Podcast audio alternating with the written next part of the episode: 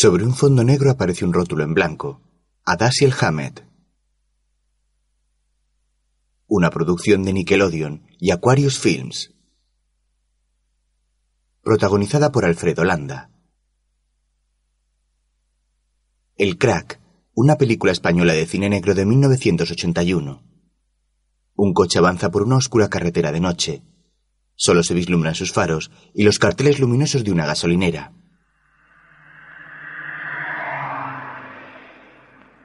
Junto a la estación de servicio hay un bar de carretera.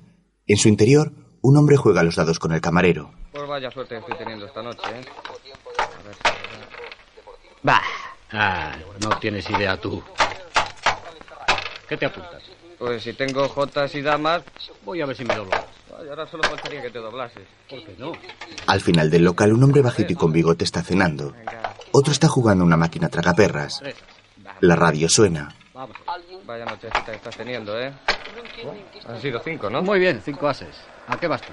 A Reyes. Venga, voy a ver si me doble. Adelante. Bueno, me doble te gano, ¿eh? Sí, sí. A ver. Hombre, ahí van tres. Muy bien. A por la segunda, a ver. Un coche se detiene frente al bar y de él se apean dos individuos.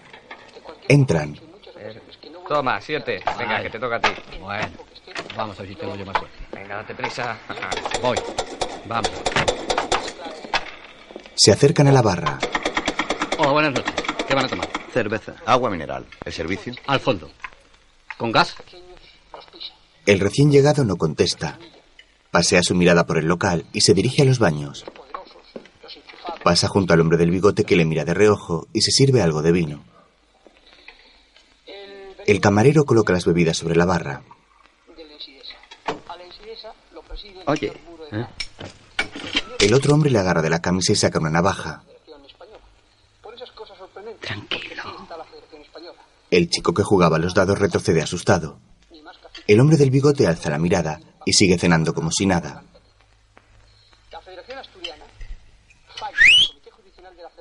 Bueno, y ahora todos quietecitos, porque si no pinchamos al cerdo. El del baño ha regresado con una barra de metal en la mano. Se acerca al del bigote y llama la atención del de la tragaperras golpeando la mesa. Tú, bola de sebo. ¿Te gusta la maquinita? Déjala. Alarga la mano y coge el mechero de oro del hombre del bigote. No te importa, ¿verdad? Este le mira serio y sigue cenando. El ladrón se guarda el mechero en el bolsillo de la camisa y coge la copa de vino del hombre.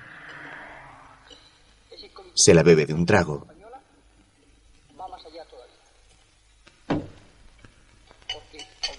Tú. ¿Quién, yo? Sí, tú. Ponte junto a bola de sebo. Vamos.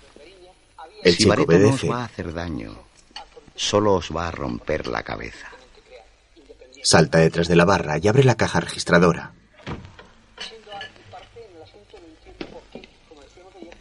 Coge el dinero y lo cuenta.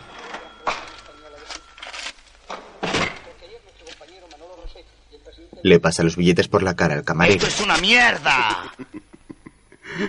Vareta, cálmate. Dase la bandeja. Vareta se guarda los billetes y coge una bandeja llena de patatas fritas. Las tira y su compañero se ríe.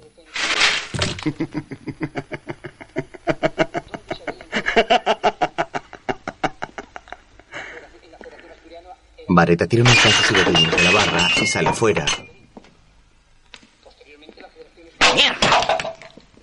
Golpea un servilletero con la vara de metal y se acerca al chico y al hombre que jugaba la tragaperras. Vamos, bola de sebo, date prisa. Este deja en la bandeja su cartera y el reloj.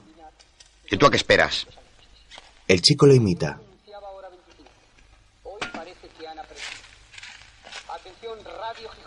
¡El anillo!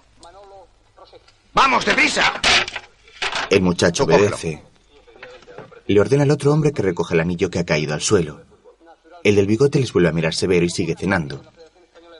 Vareta sonríe cínico y se acerca a él.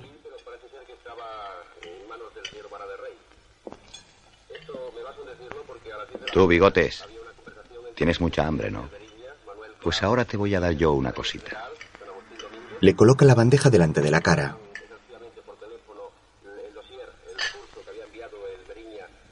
Deja eso y pon ahí tu carterita de mierda. El hombre del bigote le mira desafiante y coloca algo contra la entrepierna del ladrón. Vareta. Dame el mechero o te quemo los huevos. Es una pistola. Vareta, ¿qué coño estás haciendo? Acaba de una vez. Tira la barra. Vareta obedece. El hombre le golpea en los genitales y Vareta cae al suelo doblado de dolor. El del bigote apunta a su compañero sin levantarse de la mesa. Este se ríe nervioso.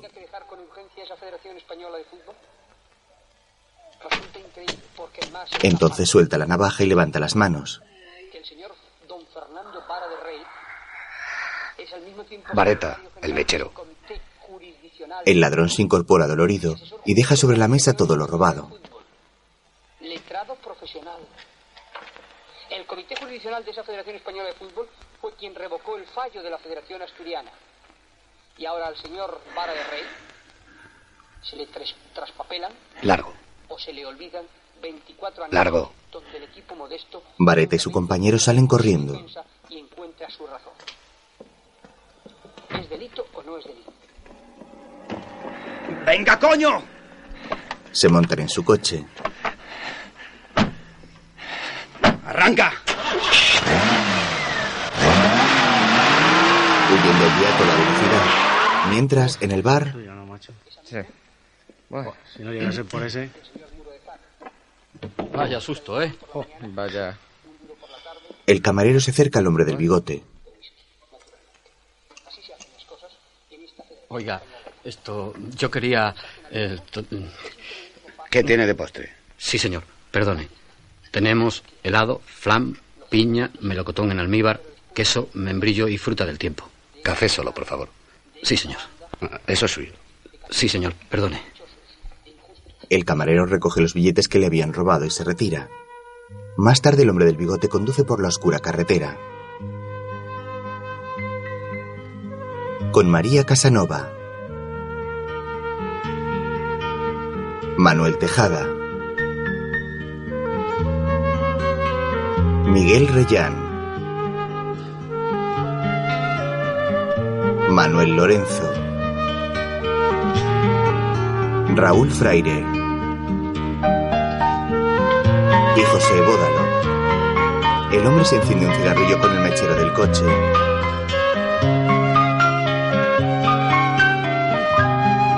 Con la colaboración de Francisco Vidal, Maite Blasco, José Manuel Cervino, Mairata Huisiedo, José Luis Merino, Ramón Lillo, Pablo Hoyo, Antonio del Río, Juan Carlos Sánchez, Emilio Fornet y la niña Mónica Emilio. Ayudante de producción, José Luis García Rojo. Ayudante de montaje, Amparo Roces. Ayudante de dirección, Benito Raval. Ayudante de cámara, Julio Leiva.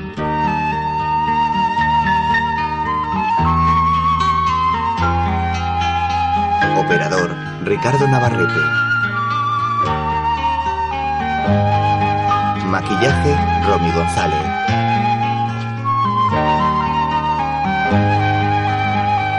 El hombre llega a la ciudad.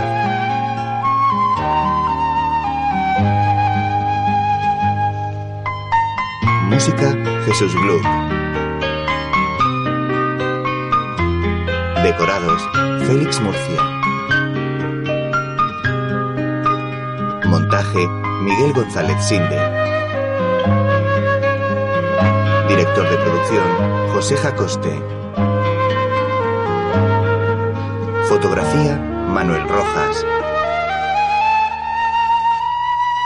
Producción ejecutiva, José Esteban Alenda y José Hueva. Al poco, el hombre aparca frente a un bingo. Una película escrita por José Luis Garci y Horacio Valcárcel.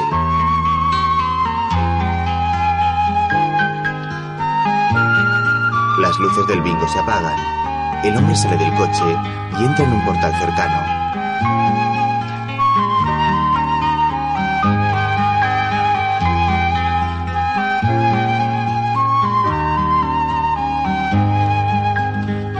Producida y dirigida por José Luis García.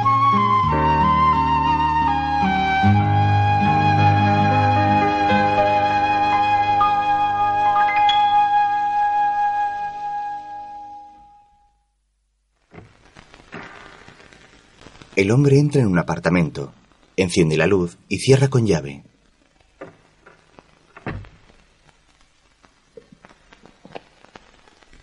Cuelga en el perchero su abrigo y deja las llaves sobre un mueblecito. Sobre este está el correo. Lo coge y ojea las cartas. Luego revisa los mensajes del contestador. Amo, soy Cárdenas. Welcome your house, que diría Rocky. Te llamé al almirante Bonifaz, pero ya te había ido. ¿Qué tal el viaje? Cojonudo. Oye, pues nada, poca cosa. El asunto del bar de la calle San Enrique liquidado. Lo que tú decías. Era el camarero nuevo, el Damaso ese, el que se estaba trajinando a la chica. Que no veas cómo se puso el padre cuando se enteró. Joder, quería matarlo. Y de ti para mí. Que la niñita tenía mucho que ver ahí, ¿eh? Menudo zorrón.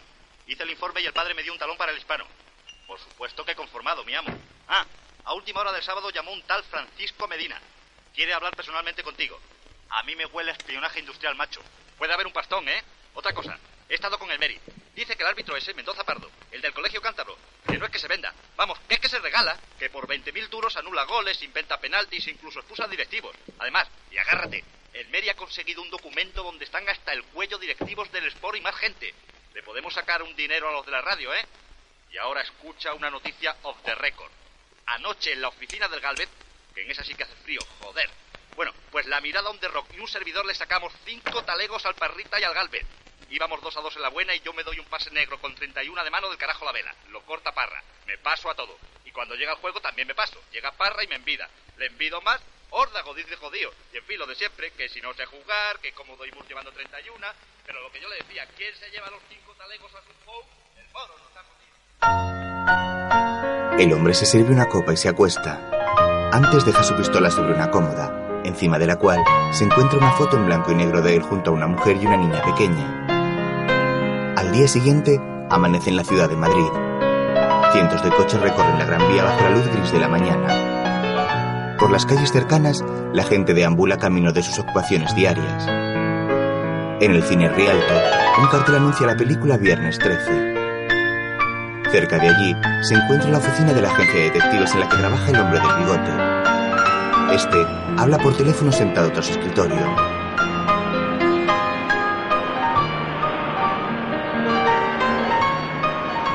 Escucha, Merino. Yo lo que no quiero es que tengamos un lío con el colegio cántabro. Tú tienes la prueba, ¿no? Pues eso es lo que importa. Ahí tenemos que hacernos fuertes. Eso. Ah, oye, ¿cuánto te ha costado el documento fotocopiado donde están implicados esos? Que me lo dé a mí. No, no, no me parece caro. Que me lo dé a mí. Muy bien. Tú se lo das al moro. No, eso mañana lo toco yo en la radio. Vale, un abrazo, gracias. Cuelga. Joder, qué frío. Joder, ¿y tú tienes el calentador? ¿Sí? ¿Quién? ¿El señor Medina? Ese es el tío que te dije. El del espionaje industrial. Que espere un segundo. ¿Qué pasa con la señora de Domínguez? Pero si ya te he hecho el informe. Asunto liquidado. Le engañaba como suponía el marido, con el compañero ese, el que se quedaba con ella haciendo las horas extraordinarias. Lo que pasa es que jodían por las mañanas. En la media hora que les daban para tomarse bocadillo. Claro. Habían alquilado un piso que estaba justo detrás del banco. El hombre coge el teléfono de nuevo. Que pase el señor Medina. Moro, si fueras poeta, escribirías una hermosa historia de amor con lo que me acabas de contar. Pero como no lo eres. El señor Medina. Un hombre maduro entra en el despacho. ¿Cómo está usted? Bien, gracias. ¿Es usted el señor Areta? Sí, Germán Areta. Le voy a presentar el señor Cárdenas, trabaja conmigo. Mucho gusto, Francisco Medina. Siéntese, por favor. Gracias. Usted dirá. Pues verá. Yo. Es la primera vez que vengo a un sitio como este y. Y la verdad, no sé si. ¿Qué problema tiene? Tengo una hija. Desde que murió su madre. Ella solo tenía entonces tres años. He sido todo para Isabel. Isabel, mi hija. Estábamos muy unidos. Vivimos en Ponferrada, tengo allí una ferretería. Cuando terminó el BUP, quiso estudiar en Madrid. Y aquí vino. Conoció a un chico, un compañero suyo. Día no volvió más. Ni una carta, ni una llamada de teléfono, nada. Por favor, ¿podría darme un vaso de agua? Sí, cómo no. Medina saca un bote de pastillas. Merche, trae un vaso de agua, por favor. ¿Cómo se llama su hija? Isabel Medina. Isabel Medina Zozo. ¿Tiene alguna foto de ella? La secretaria entra con el agua. Con permiso. Aquí tenía 17 años. Le da una foto en blanco y negro de la joven jugando al tenis. Para el señor. Gracias. Medina se toma las pastillas. ¿Cuánto tiempo hace que ha desaparecido? Casi dos años. ¿Cuánto? Dos años. ¿Dio parte a la policía? Sí, claro, naturalmente. La buscaron durante cuatro o cinco meses. Eso dijeron. No encontraron nada y la dejaron. ¿Y cómo se llama ese amigo de Isabel? Ese compañero de facultad. No lo sé exactamente. Algo así como Nicky o Mickey. Coño, como el ratón Mickey. Areta mira severo a Cárdenas. Perdón. Sé que trabaja en algo de discos. No, no, no. En la radio. Jockey. ¿Tiene tarjetas suyas? Sí. Déjeme alguna. Y un número de teléfono donde pueda llamarle aquí en Madrid. Anote. Apunta. 250. 29. 46. Habitación 560. Señora Areta, en cuanto al dinero. Tranquilo. ¿Cuándo vuelve usted a Ponferrada? No, no, no puedo decirle. Tengo que hacer aquí algunas cosas. Una semana más o menos. Señor Medina, si dentro de cuatro o cinco días no logramos progresar, le llamaré y cerramos el caso. No me gusta perder el tiempo ni que mis clientes pierdan su dinero. Buenos días. Buenos días. Adiós, buenos días. Gracias. Cárdenas le acompaña a la puerta. Joder, qué plomo. Qué tío más raro, ¿no? Germán le mira pensativo. Coño, no me vas a decir que no es raro. Empieza a buscar al ratón Mickey en FM. De momento toca la SER y Radio Intercontinental. Ah, por cierto, en lo del espionaje industrial has estado sembrado. Cárdenas levanta las cejas avergonzado. Más tarde, en una clínica de rehabilitación, Arriba, vamos, ánimo. Inténtalo otra vez. Venga, venga, vamos. Que si no me enfado, ¿eh? Pero si es que no puedo, Carmen. De veras que no puedo. No sabes cómo me duele. ¡Ay! Sí, ya sé que te duele, Miguelito. Pero no tanto como dices, ¿eh? Porque eres un quejica. Mira, Lea, cómo se mueve. Muy bien, Lea, muy bien. Vamos, venga. ¡Joder! ¡Cojones! Pero qué mal hablado eres, Miguelito. Encima, no te jode. No me le distraigas, Vicente. Tú a lo tuyo. Vamos. Más derecho, ¿eh? Más derecho. Eso. Ala. ¿Sigue? Muy bien. Vamos. Muy bien. Vamos. Vamos. Vamos. Muy bien, Miguelito. ¿Ves cómo lo has conseguido? Si es que eres muy vago, ¿eh? Bueno, ¿y ahora qué? ¿Ahora lo vas a hacer otra vez? No, no, Sí, no, sí, no, sí. no, no. Ahora mismo. Ahora mismo. Eh, No, no, no, no, no, no. Dios mío, estoy en manos de la auténtica sacamantecas de pieza. ¡Oh! Oye, oye, oye, vamos a poner las cosas en claro. Sin forzar. ¿No fuiste tú quien me dijo que me iba a llevar a los toros dando un paseo por la calle de Alcalá? ¿Ah? Pues las promesas hay que cumplirlas. Así que venga, y sin protestar. Vamos. Tía buena, maciza. Ay, si yo perdiera unos cuantos años. Luego, en la barbería de un gimnasio de boxeo, Esperaban que 15 años después un boxeador blanco volviera a ser campeón de los pesados desde que Jimmy Bravo perdió el título en Chicago. Suena la campana del primer asalto. Rocky se planta en el centro del ring. Un segundo después ya tiene a Jersey Joe Walco frente a él. Tenías que haberle visto. Era un gigante de brea. Una roca. Una máquina de picar carne. ¡Buf! Déjate de literatura, que para eso ya tenemos a Vadillo en el as. Coño, cada uno tiene su estilo. Venga, sigue. Te digo lo que hay ahora. Sigue. Sigo. Tras unas fintas, ¡zas! Un gancho de izquierda de Walco capaz de tumbar un buey. llega la cara de Rocky y a la lona. Todo el estadio se puso en pie. It is all is over, dijo un tipo que había a mi lado, que significa más o menos, se acabó lo que se daba. Pero yo sabía que no. Y Rocky, tras estas rodillas en tierra un par de segundos, tres como máximo, se levantó y se fue directo a por Walco como si allí no hubiera pasado nada. Chico, empezó un cambio de golpes demoledor. Todo el mundo creía que Rocky Marciano iba a conocer el caos por primera vez en su vida. Pero Rocky, que era un tío tan frío capaz de mear hielo, frenó a Walcott e impuso su distancia. La media. Efectivamente, la media distancia era la que mejor le iba a su estatura. Hasta que un derechazo terrorífico de Rocky se estrelló en la cara de Walcott en el 12. En el 11. ¿Eh? Efectivamente. Oye, fue como, como si la derecha de Rocky se arrancara de su propio homoplato. Fue visto y no visto. Walco cayó como a cámara lenta. Se hizo un silencio tremendo. One, two, three, four. Y yo le dije a mi vecino, he can't get up. Ese sí que no se levanta. Total, que el árbitro dijo, nine, out. Y chico, la noche de Filadelfia se rompió en un alarido. ¿De qué te ríes? ¿Qué pasa? ¿Que no te crees que yo vi ese combate? Pues para que te enteres, no fuimos seis amigos de Brooklyn en autocar. Mira, ¿qué pone aquí? Tú, my best friend, sincerely, Rocky Marciano. Esta foto me la dio cuando el combate de Joe Louis. Sí, hombre, combate, la vuelta, el regreso. Y ese combate entre el bombardero de Detroit y Rocky el Demoledor, también lo vi en el Madison Square Garden. El día que tú veas la catedral del boxeo, Germán, te vas a caer de espaldas. Y eso que el Madison de ahora ya no es el de antes. Aunque sigue estando junto a la Penn Station, la estación de Pensilvania. Lo que te gustaría a ti, Nueva York. Y mi Brooklyn, menudo puente tenemos. ¿Y yo que creo que nunca has estado en América?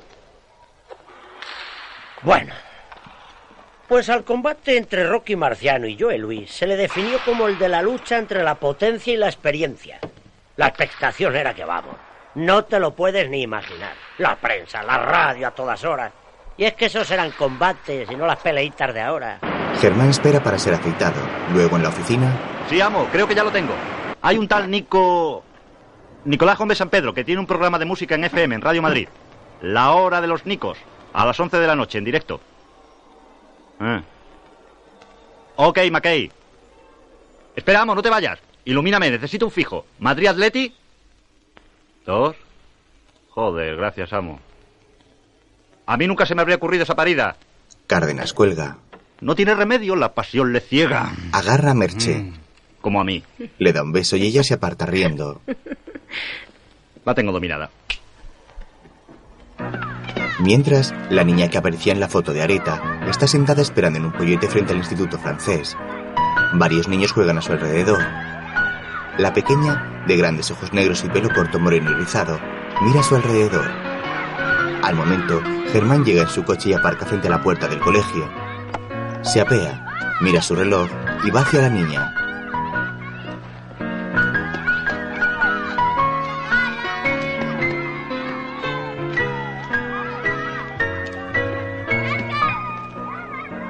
Maite. ¡Ah! ¿Llevas mucho tiempo esperando? Un ratito. Ah, bueno, vamos allá. ¿Qué me has traído de Burgos? Nada de nada. Esta vez me he olvidado de Maite. Como Maite es tan pequeñaja y tan fea. Agáchate. ¿Mm? La niña le da un beso en la mejilla. Lo dices de mentira. Tendrás alguna cosilla en el coche. Bueno, ya veremos, ¿eh? Pero no se lo digas a mamá, ¿eh? Oye, ¿sabes que hoy he hecho tres elefantes de plastelina? Y Jaime les ha espachurrado la trompa. Luego, Gracias. ¿Me pone un café solo, por favor? Carmen, la enfermera de la clínica de rehabilitación y madre de Maite, va a almorzar en una cafetería. Avanza por la fila del buffet y se sirve algo de comida en un plato. Luego se acerca a la caja a pagar.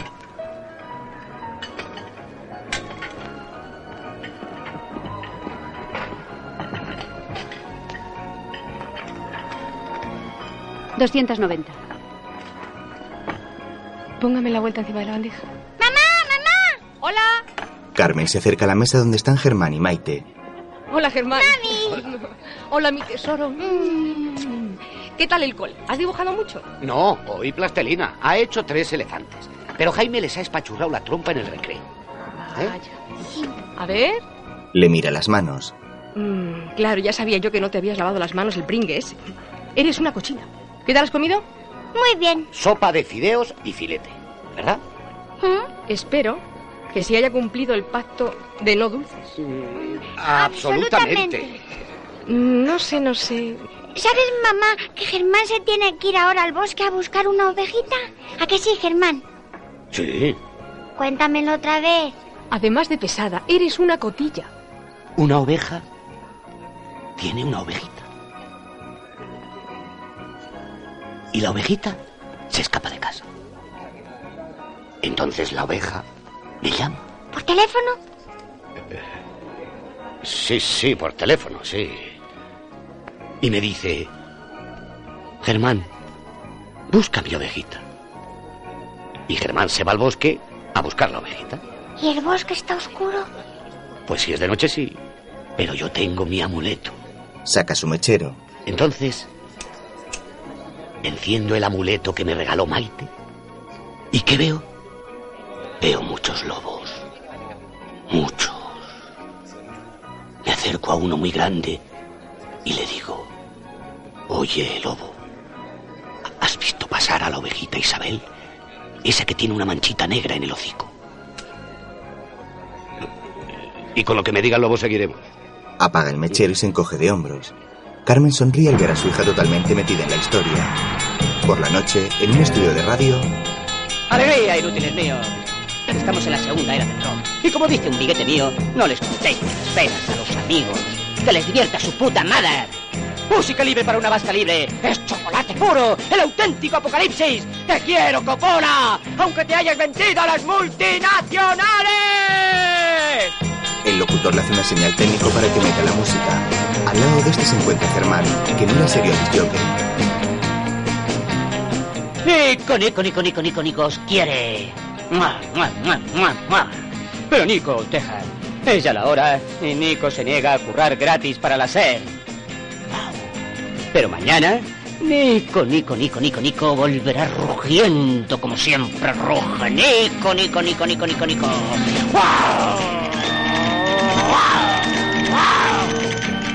El técnico le indica a Areta que ya puede pasar. Marchosos, acabáis de escuchar la hora de los Nicos en Radio Madrid FM, claro, vuestra emisora. Pero ahora seguimos con la hora de los Miguelitos. ¡Adelante! ¡Somos los mejores! Buenas noches, Nico. Por favor, ¿podríamos hablar un momento?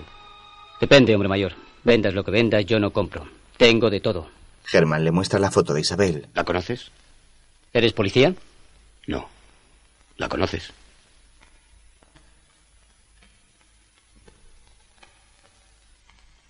Y si la conozco, ¿qué pasa? Pues pasa que Isabel Medina, cuando se fue de su casa hace tres años, era menor. Y pasa que puede haber lío. Nico se baja las gafas de sol y le mira. Se las vuelve a subir. Pero tú, ¿quién coño eres? Soy detective privado. ¡Wow! Sí. Como en las películas, ya sabes. Un tipo duro y solitario que trata de sobrevivir en una sociedad podrida gracias a un trabajo sucio. ¿A qué te ha gustado? Pues atiende que te lo voy a explicar de otra manera.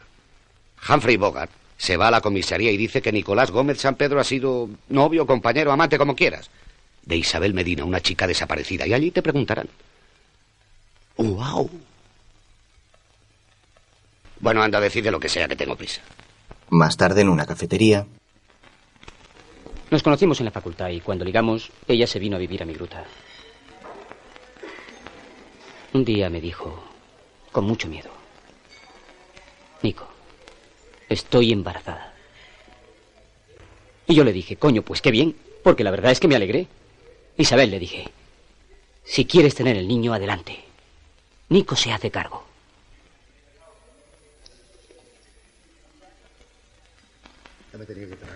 Un par de días después, desapareció del mundo. Buenas noches, ¿qué van a tomar? ¿Cuándo volviste a verla? Ya no volví a verla nunca más. Bien, enseguida. Seis meses después de aquello, me llamó por teléfono y me contó lo del viaje a Inglaterra con su padre. Ya sabes, lo del aborto. Y me dio las gracias porque dijo que yo era un tío cojonudo, que me había portado muy bien con ella. Yo entonces estaba enrollado con otra tía, ¿entiendes? Pues nada, adiós, adiós y punto. Debía querer mucho a su padre para hacerle caso en algo así, ¿no? Joder. Si siempre estaba con que mi padre dice, mi padre hace, mi padre, mi padre. ¿Y nunca has vuelto a saber de ella? No. Nico se quita las gafas de sol con gesto grave.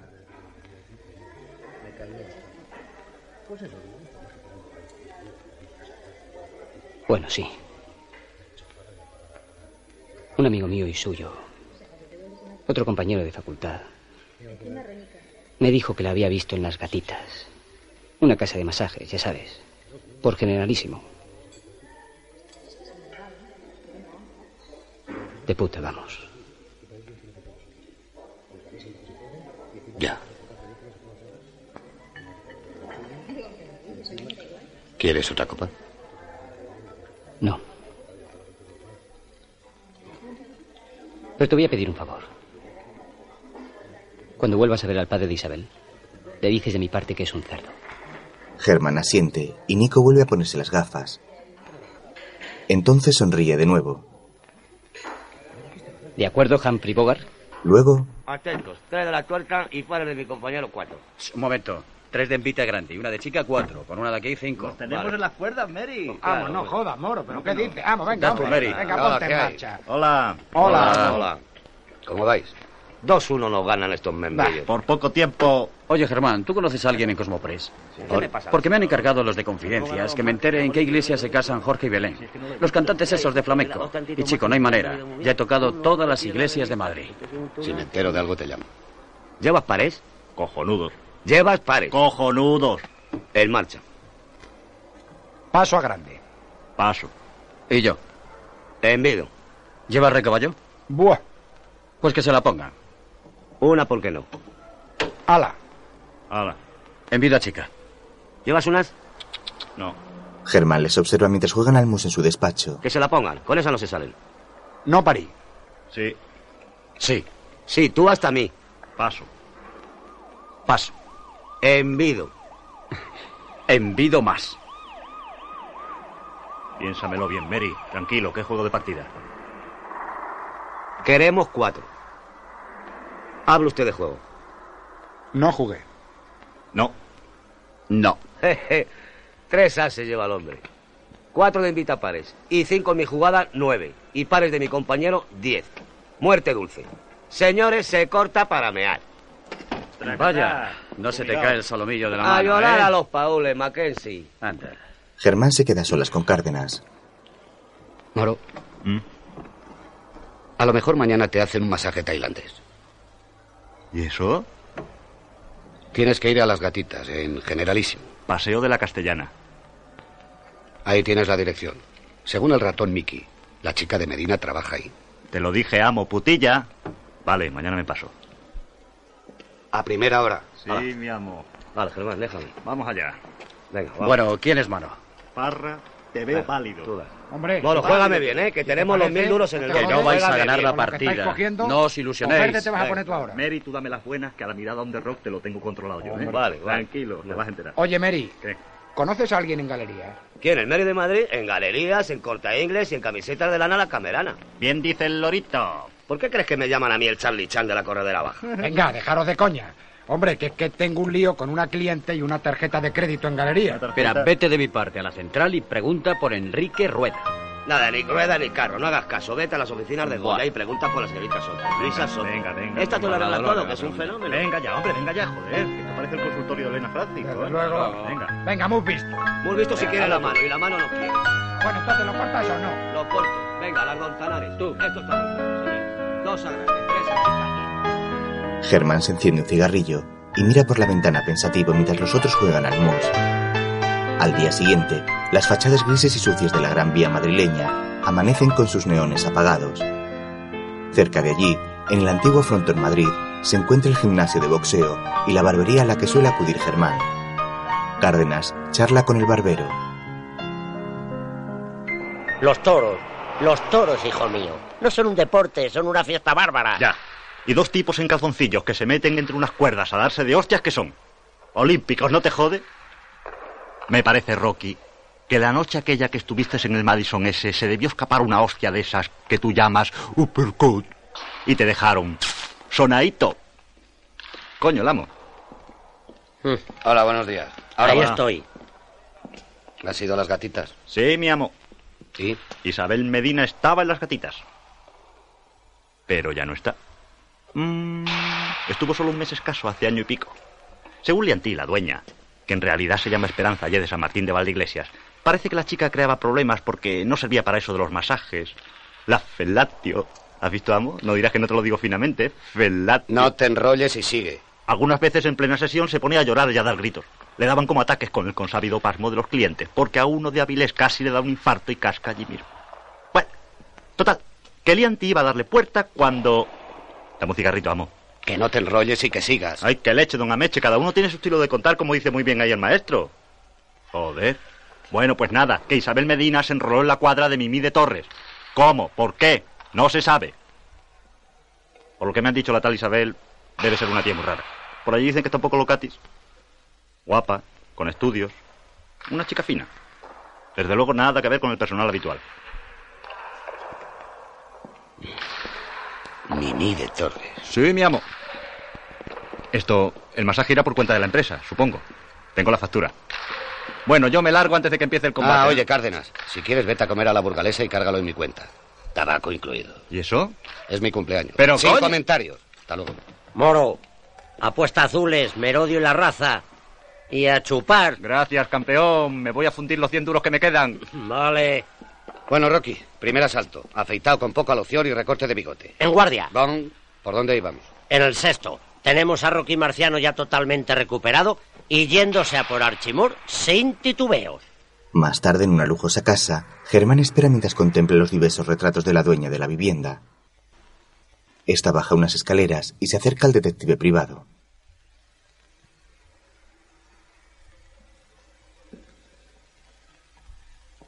Hola. Soy Mimi. Mucho gusto. Pase, por favor, señor Medina. Gracias. Van a una salita. Siéntese, siéntese. Areta toma asiento en un bajito sofá y ella en una butaca. Usted dirá.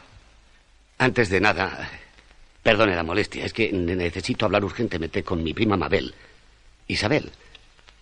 Isabel Medina, ya sabe. Isabel. Sí, hace cosa de dos meses eh, recibí una tarjeta de Isabel desde aquí, desde Madrid. Y me decía que... eh, Por cierto, sí. eh, Mírela. ¿Quiere que se la lea? Sí, por favor. Sí. Germán saca sus gafas de un bolsillo de la chaqueta y lee una postal.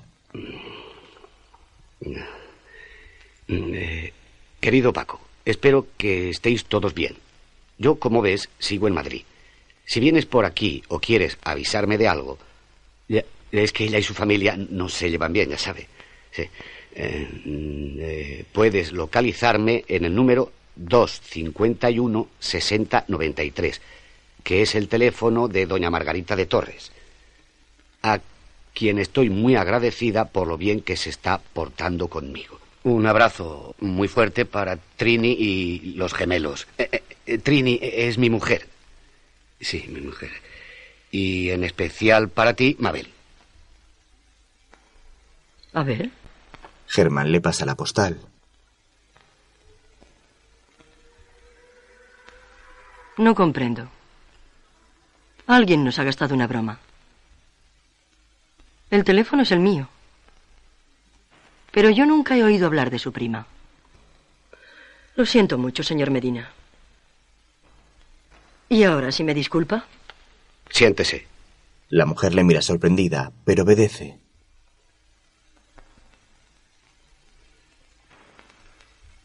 Yo solo pretendo dar un recado a mi prima Isabel Medina personalmente. ¿Está claro? Sea buena. Mimi. Ella sonríe y se recuesta en su butaca. Me parece que voy a tener que llamar al 091, señor Medina. Pregunte por Elías o por Iturriaga. Son los más eficaces. Saca una tarjeta de visita y se la entrega.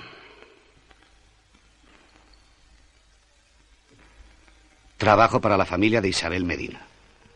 Pero creo que esto ya sale de mi oficio y como muy bien dice usted, ha llegado la hora de pasar este asunto a la brigada criminal. Me parece una idea cojonuda. Un hombre aparece en la puerta. Mimi y Germán se levantan. Tranquila, Mimi, siéntate. El hombre se encara con Germán. ¿No ves que estás poniendo nerviosa a la señora? Seguro que le has levantado una jaqueca tremenda. Y eso no lo hace una persona respetable. Le golpea con el dedo en el pecho. El dedo. Este dedo mata. ¿Te has dado cuenta? eh? Chico listo. Atiende. Nosotros no tenemos nada que ver con tu prima. ¿Entendido? El dedo. Y la próxima vez que te vea, con este dedito y con este, no voy a dejarte un solo pelo en ese bigote de mierda que... Le toca el bigote y Germán le golpea en la entrepierna. Mimi le mira sorprendida e indignada. El dedo. Areta se marcha. Más tarde está en casa de Carmen y Maite. La mujer le trae una tarta con una velita y las dos le cantan. Es un muchacho excelente, es un muchacho excelente, es un muchacho excelente. Y siempre lo será, y siempre lo será. Hala, vamos a soplar. Soplamos todos, ¿eh? Eh, sí. Una, dos y tres. Ah, muy bien, Maite, muy bien, muy Vamos a bien. comer. ¡Otra vez! ¿Eh? No, ma, y en los cumpleaños solo se sopla una vez. Ah, un momento. Lo que mamá no sabe es que en los cumpleaños de Germán se sopla dos veces. Germán enciende la vela de nuevo. A la sopla. Ah, ah. Otra vez. Ahora, muy bien, Maite, muy bien. Y ahora a tomarte la tarta y a la cama, que mañana hay cole y hay que levantarse pronto. ¿eh? Jo. Ni jo, ni nada. Mamá, no me apetece la tarta.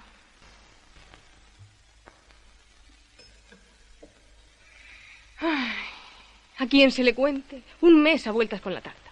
Mamá, ¿has comprado ya la tarta? Que no te olvides la tarta, mamá. ¿Y ahora?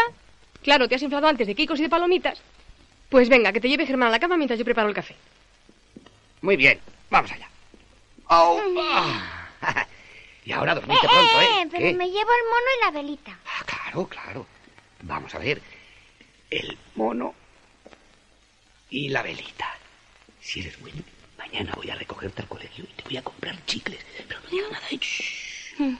Germán lleva a la niña a la cama.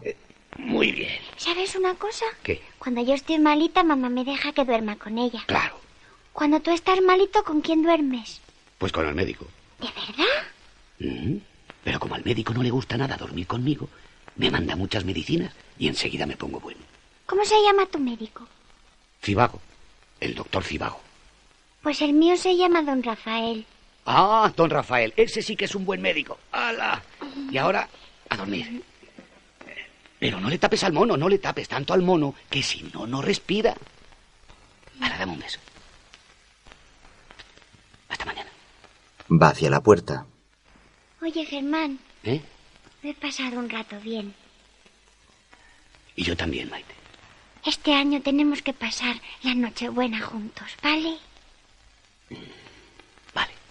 El hombre sale apagando la luz.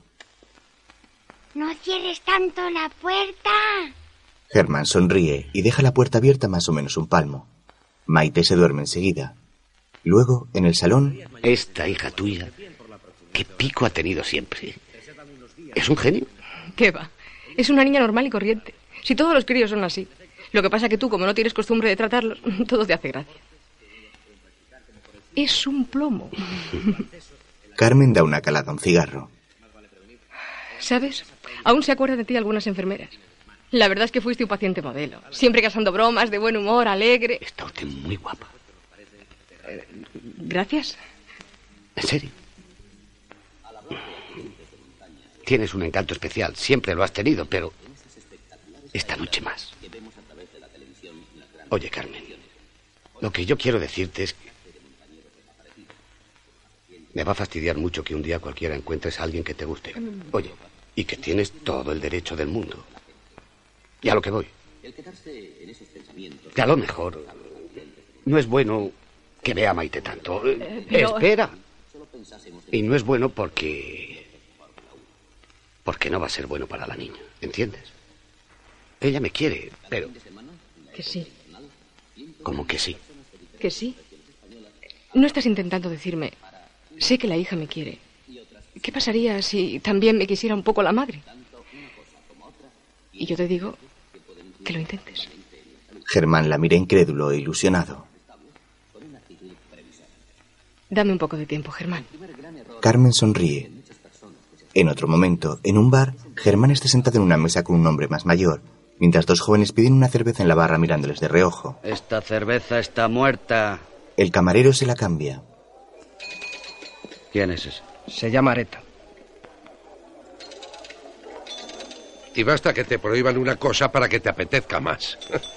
Los fritos, ni olerlos. El colesterol. Claro. De modo que ahí me tienes. Con verdurita y pescado hervido. Coño. ¿Y a que no sabes qué me pasó en el último análisis de orina? No, la prensa no dijo nada. Qué gracioso. Que me dio positivo. Embarazo. ¿Entiendes? No me jodas. Como lo oyes. Y es que el chofer que tengo ahora, el chico de Osuna, ¿te acuerdas? Es un pirao. Y llevaba también una botellita de su mujer. Y al entregarlas, pues nada, que trabucó las etiquetas y no veas. De piedra me quedé cuando el bueno del doctor Piñuelas abrió el análisis y me dijo con esa vocecita de marica que Dios le dio. Me parece que esto nos complica las cosas, don Ricardo. Está usted embarazado. ¡Qué tío! Bueno, y ahora que ya conozco el estado de sus arterias, el régimen alimenticio y que usted no tuvo nada que ver con la muerte de la rana, ¿por qué no me cuenta ya la película? Alguien, desde algún lugar, un lugar alto, se ha interesado por ti. Quería saber si tu licencia está al día. ¿Quieres? No. Sigue trabajando contigo el raterillo aquel. eh, el ladrón de coches, eh, ¿cómo se llamaba? Eh, Cárdenas. Sí, lo tengo dado de alta como administrativo. Punto. El problema es otro y quiero ponerte en guardia. Lo que sé, lo sé por carambola, por un cruce de información. Oí tu nombre y metí el hocico. Areta, un tal Germán Areta ha molestado a Mimi de Torres. ¿Qué pasa? ¿Que ahora Mimi está en nómina como confidente? Esa señora no tiene nada que ver con nosotros y nunca lo ha tenido. Pica más alto o ha picado más alto. Pero quien tuvo, retuvo. Política, altas finanzas, otro mundo. Pero en ese mundo sigue tocando muchos palillos. Has pisado la cola de un tigre. Estás avisado, piojo. Areta asiente.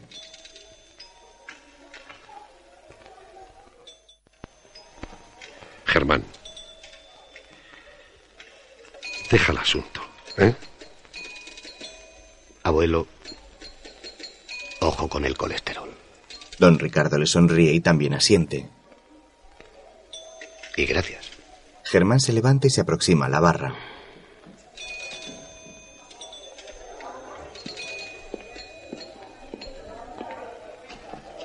Cobre esa mesa.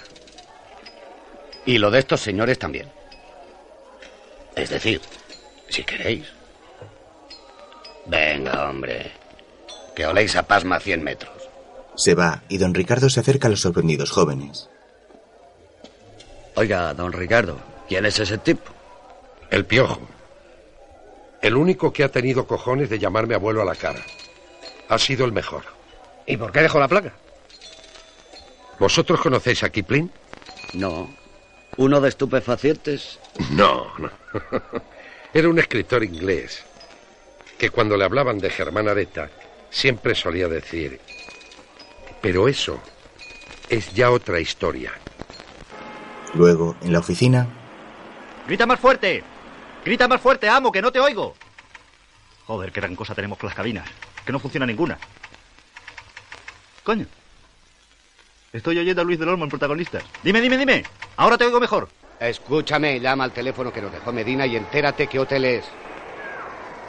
Te llaman una hora. Me voy a la confianza a ver si nos pagan de una vez. Ah, oye, Moro. Si llama la mirada on the rocks, le dices que los cantantes famosos esos se casan en Miraflores de la Sierra el sábado 14 a las 4 de la tarde. ¿Cómo que dónde? ¿Dónde coño va a ser? ¿En la iglesia? Hasta luego. Areta cuelga y se marcha. Más tarde llega a un hospital.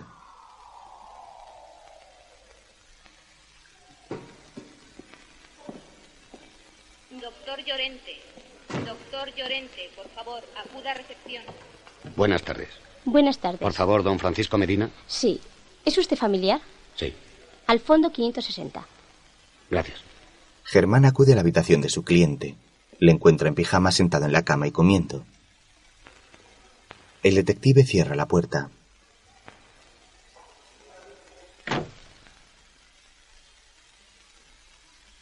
Es usted un cerdo. ¿Cómo? ¿Cómo dice? Londres. Clínica Davis. ¿Ha visto usted a mi hija? Ya sé que tengo cara de idiota, señor Medina, pero me jode la gente que se fía de las apariencias. Por, por favor, permítame explicarle. Solo he venido a cumplir un encargo y a decirle que no hay trato. Buenas tardes. Areta, por favor, por favor, espere, Areta. Por favor, por favor, no se vaya. Perdone. ¿Ha visto usted a mi hija? Está bien. Areta no contesta. Solamente le mira con severidad. Medina vuelve a sentarse en la cama cabizbajo.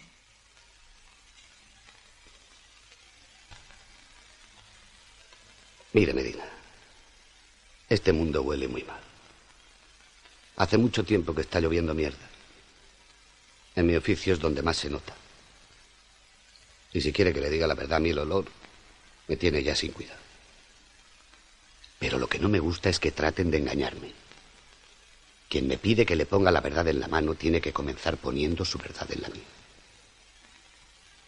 Cuando Isabel volvió de Inglaterra, sufrió una depresión enorme. Frágil.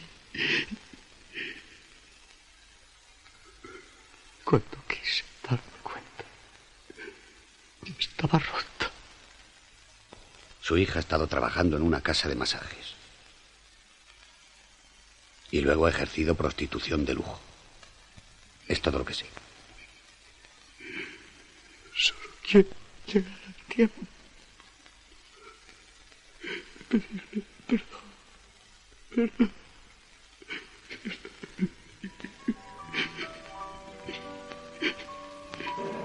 Más tarde Germán conduce pensativo por la ciudad. Llega a su oficina y sube en ascensor. La portera está fregando el rellano. Buenas noches. El detective camina por el pasillo hasta llegar a la puerta de su agencia.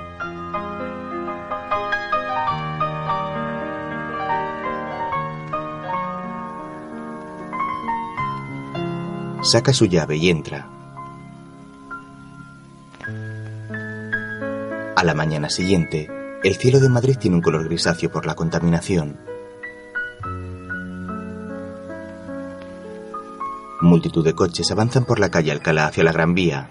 Este es el contestador del 416-4650. Cuando diga la señal puede dejar su mensaje. Hola Germán, buenos días, soy Carmen. Bueno, toma nota. Hablé anoche con mi amiga, la médico de la Concepción. El enfermo ese que me dijiste, Francisco Medina, según me ha dicho, está muy mal. Le han hecho la biopsia y ha dado positivo.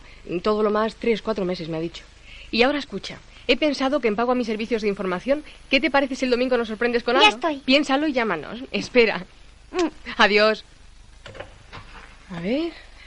Venga, vamos. Mientras Germán está en un restaurante con un atractivo joven. Prematrimoniales, separaciones, futuros divorcios, duplicidad profesional, conductas dudosas, problemas laborales, empresariales. ¿Me olvido de algo? Bajas fingidas. Cuando me enteré que andabas de huele braguetas con el raterillo ese, casi me he hecho llorar. Vaya mierda de trabajo, compañero. Bueno, es un trabajo que te permite saber siempre dónde estás. ¿Y dónde estás? En ninguna parte. Seguro que el tuyo es más bonito. ¿Qué haces? Grupo Indiansa. Juego de libro. Seguridad personal.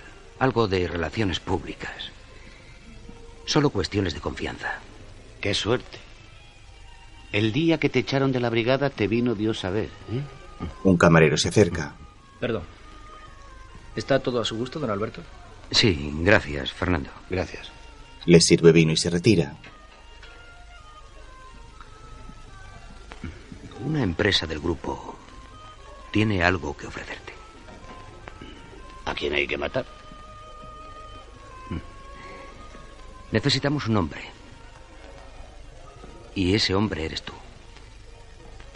Harías un cursillo en América, en Denver, Colorado. 15 o 20 días. Con unos tíos que llevan ya muchos años en esto. ¿En esto? ¿Qué? Seguridad. Detrás de Indiansa hay capital suizo y ya sabes, cuando veas un banquero suizo saltar por la ventana... Tírate tras él. Seguro que hay dinero a ganar. Sabía que nos pondríamos de acuerdo. Hubo un tiempo en que yo te admiraba, Piojo. ¿Lo sabías? Hasta que un día me di cuenta de que, en realidad, tus virtudes como policía eficaz se apoyaban en tus limitaciones como tipo humano. Sigue, sigue. Tu obsesión por el trabajo era monstruosidad. Un tipo capaz de tirarse 24 horas a base de. a base de café, tabaco y un bocadillo de calamares. No está bien. Sin contar con que todo eso era para. para meter en la trena a un pobre diablo que. que dos días después, un juez de misa y comunión iba a poner en la calle. Nunca has entendido lo que era la vida, piojo. ¿Y qué es la vida, guapo? Sensibilidad. Y buen gusto. Algo que... que se tiene o no se tiene. Yo lo tengo.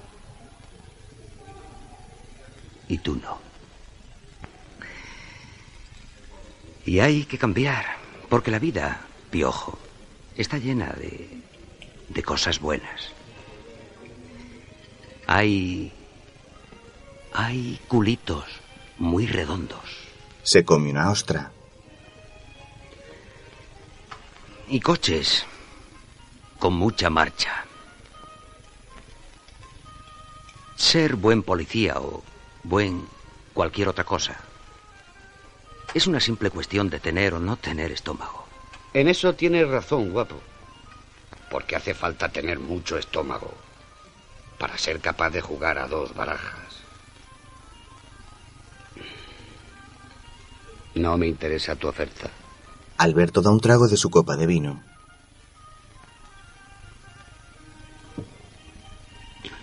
Y ahora que ya no hay zanahoria, dime cuáles eran las condiciones o te las digo yo. Verás. Germán va a ser un buen chico que va a prometer no molestar nunca más a Margarita de Torres. ¿O no? ¿Guapo? Alberto se come otra ostra. Ayer casualmente la saludé en el aeropuerto. Me dijo que se iba a descansar una temporada fuera de España. Por cierto, estaba guapísima. ¿Para quién trabajas?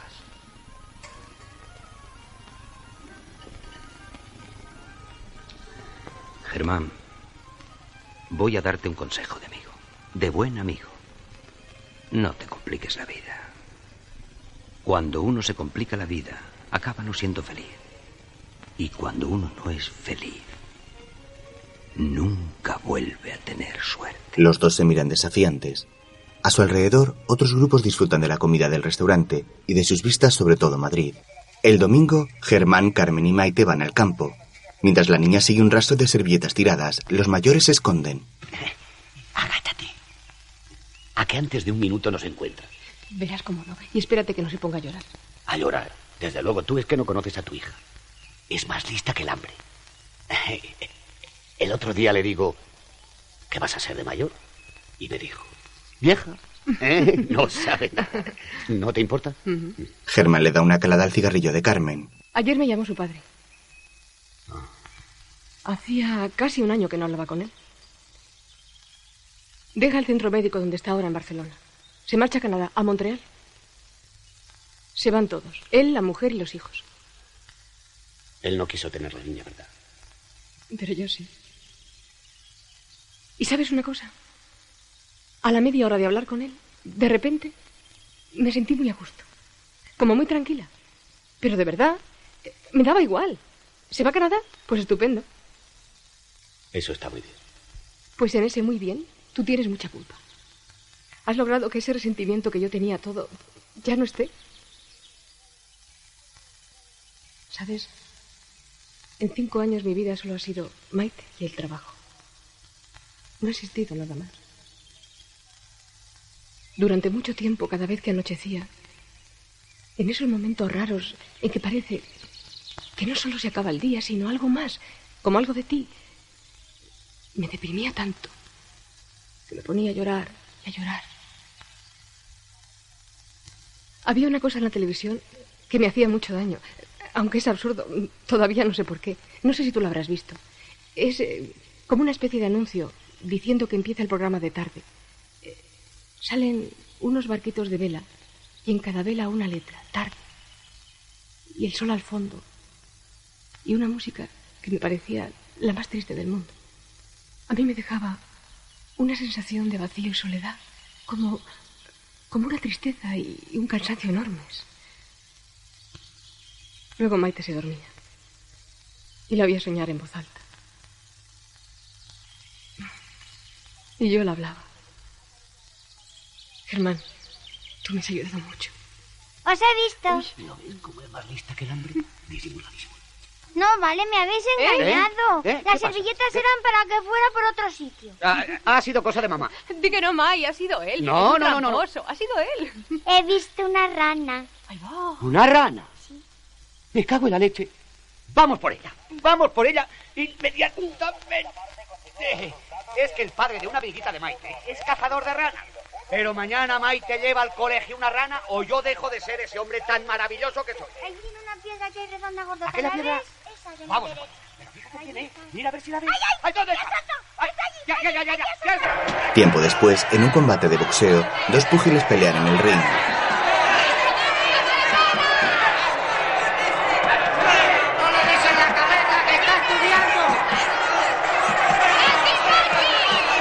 Habéis visto, si es lo que yo os dije. A ese chico le gusta la pelea.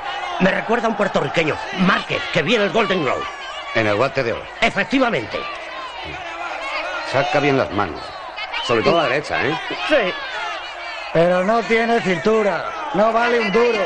Bueno, Qué pesado es este tío. vamos, será posible. Ese chico es un campeón nato, un killer del ring, y tiene lo más importante que hay que tener, la pegada. Y aquí no hay más ley que la de la pegada. Ya, pero no tiene cintura. Bueno. Y todos los grandes campeones han sabido bailar. Mira Cassius Clay. Lo más bonito de Cassius era que el tío se enganchaba ahí y acababa hasta con el cuadro. Lo más bonito de Cassius era su color moreno. Y cállese usted ya, don Plomo, y déjenos ver la pelea, hombre. Germán está viendo el combate con el barbero Rocky y uno de los hombres que jugaban al mus con Cárdenas. Ese cae en el tercero. Eso está visto. Pero qué queso soy, ¿no ves que no tiene cintura? Joder, que tío, En el ring, cada boxeador descansa en su rincón. Mientras, Cárdenas llega al frontón Madrid, donde se celebra el combate, y se acerca a su jefe. viernes se celebrará en este mismo local otra interesante velada de boxeo aficionado. Tercer y último asalto. Los púgiles vuelven a enfrentarse. El árbitro da vueltas a su alrededor vigilando la pelea.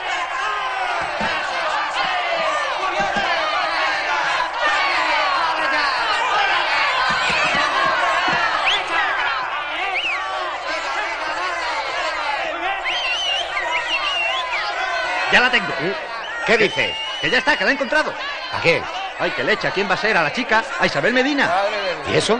Joder, ¿y eso? Pues porque soy un genio. A ver si es que uno no va a poder tener contacto. Bueno, pues resulta que un amigo mío trabaja, mira, por donde los ordenadores del Banesto. Y entonces cuando me lo encontré el otro día le dije, coño, a ver si me puedes hacer un favor.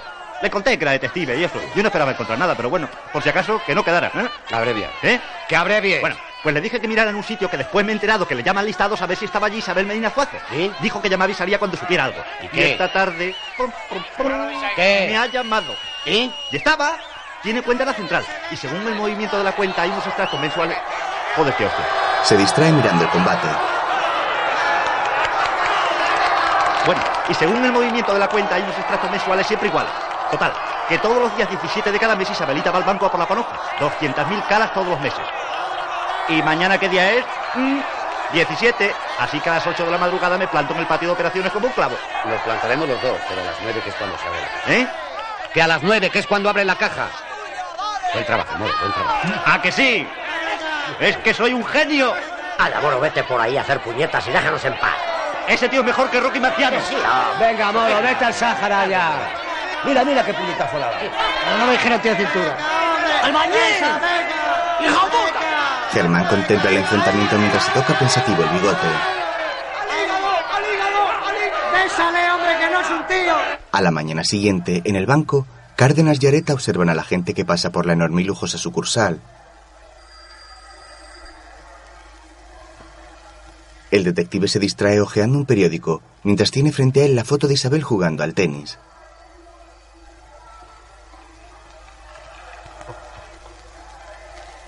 Cárdenas suspira aburrido.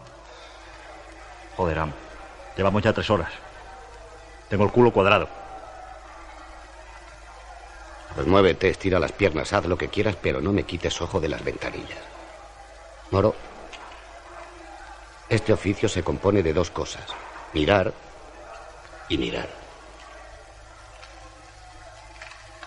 Oye, el viernes hay partida en la oficina del Meri. ¿Vas a ir? Una joven entra en el banco llevando una gabardina y gafas de sol. Ahí está. Los dos la observan mientras ella se dirige a una de las ventanillas.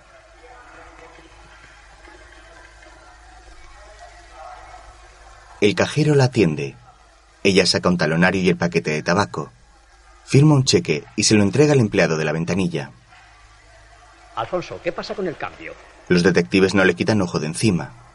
Al coger un espejito de su bolso, a la chica se le cae el paquete de tabaco. Se agacha a recogerlo.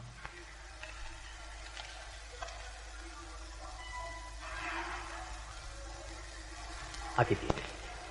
Muchas gracias. De nada. La joven se guarda el dinero y va hacia la salida. Espera. Germán la sigue.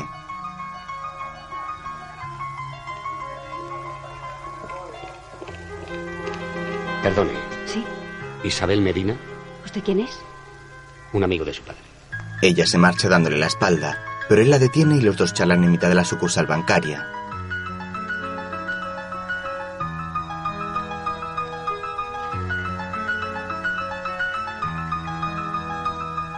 Al momento ella se va y Cárdenas se acerca a su jefe. Le entrega la foto y los dos se marchan.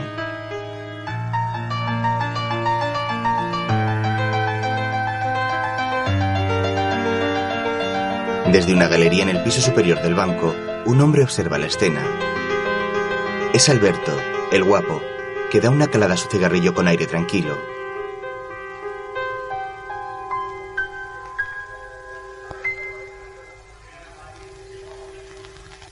Más tarde, Germán visita a Francisco Medina en el hospital.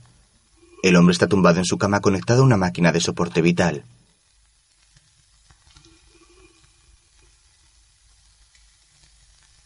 El detective entra y cierra la puerta cuidadosamente. Se acerca a la cama. Medina, muy débil, intenta quitarse la máscara de oxígeno, pero él le detiene.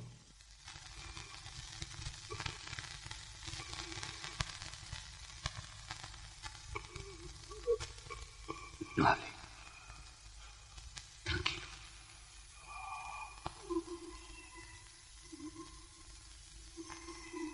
He visto a su hija Isabel. He hablado con ella. Es una chica muy guapa. Y se encuentra bien. Pero de momento ella... Medina se quita la máscara de oxígeno.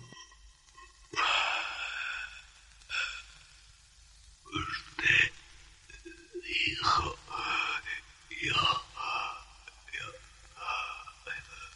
pondré la verdad en su mano. Usted es un hombre honesto. Por favor, no más mentiras. La verdad se lo su- suplico. Su hija no quiere verle. Le dije que la estaba buscando. Que quería verla. Que quería pedirle perdón. Que estaba usted muy enfermo.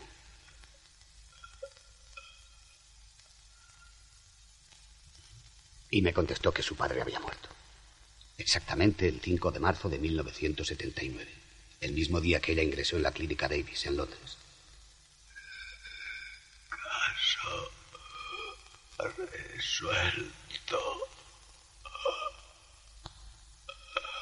Germán le coge la mano.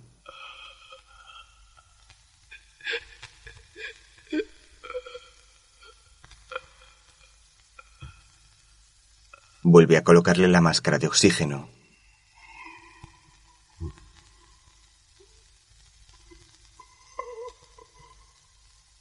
Entonces va hacia la puerta cabizbajo.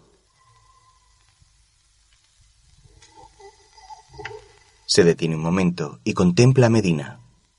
Luego sale de la habitación.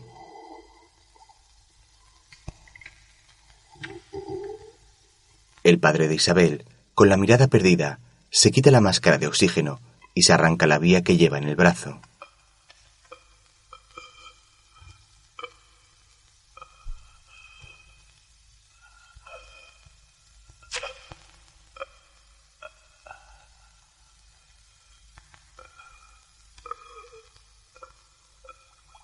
El hombre se deja morir, mientras a su lado la válvula de la bombona de oxígeno sigue burbujeando.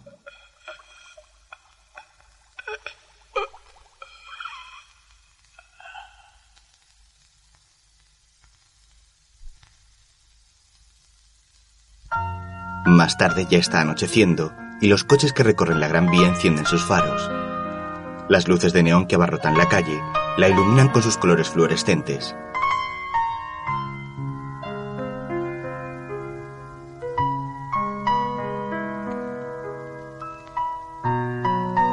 Luego, Germán está con Carmen en su oficina.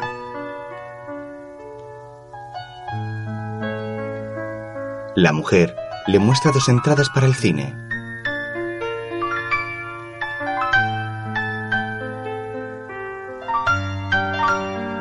Fila 12, butacas 1 y 3, pasillo. A las 10 el pase, la película a las 10 y 20. ¿m? Perfecto. ¿Y Maite? ¿Se ha quedado contenta? Sí, porque van a dormir juntas ella y su amiga África con los muñecos. Se ha llevado el mono tuyo. Pues vámonos. Germán apaga la luz de su escritorio y se levanta. Se guarda el paquete de tabaco en el bolsillo. Le pasa un brazo por encima del hombro a Carmen y sale con ella del despacho. Mm, Oye, Carmen. eh, ¿Puedo preguntarte algo de mujer a mujer? Dime. Verás. Supongamos que eres una chica de provincias, que estudias ATS, que quiere mucho a su padre, que te enamoras de un médico casado, que te dice que te quiere y que se va a separar de su mujer. Bueno. Supongamos que te quedas embarazada y el médico te abandona. Entonces tu padre te recrimina y en fin, que te vas de casa. Pasa el tiempo y el amor que sentías por tu padre se transforma, no te digo en odio, pero sí en rencor. Y un día te enteras que tu padre se va a morir y que quiere verte. Carmen baja la mirada. No es odio, Germán. Ni tampoco rencor. Lo que se siente es dolor. Dolor y desamparo. Algo que tú creías firme, sólido, sencillamente desaparece. Cuando supe que mi padre iba a morir, y no me enteré por él, me escribió un hermano suyo. Apenas lo dudé. Fui a verle, con Maite. Pero no le quería, Germán. Fui a verle, pero ya no le quería. Germán se queda pensativo. Oiga, señor, no sé si sabrá que tenemos menos de media hora para tomarnos un sándwich y llegar al cine. ¿Mm? Ah, sí, sí, vámonos. Salen. Más tarde llegan al cine Capitol y miran algunas fotos de la película en un tablón. Por la puerta del centro, por favor, a ver. ¿Ha empezado ya? No, estamos con el corto, señor. Es un actor estupendo. A mí me encanta. ¿Tú le viste en Flor de Otoño? Sí, me parece que sí. Qué curioso. Fíjate en eso. ¿En qué? En eso. Germán le señala una foto del actor José Sacristán frente a la puerta del Congreso de los Diputados. Perdón, no sé. Va hacia la puerta. Salgo un momento, ¿eh? Sale fuera y contempla el cartel de la película, en el que aparece la misma foto pero invertida. En su mente, el detective compara ambas imágenes y vuelve a entrar en el cine.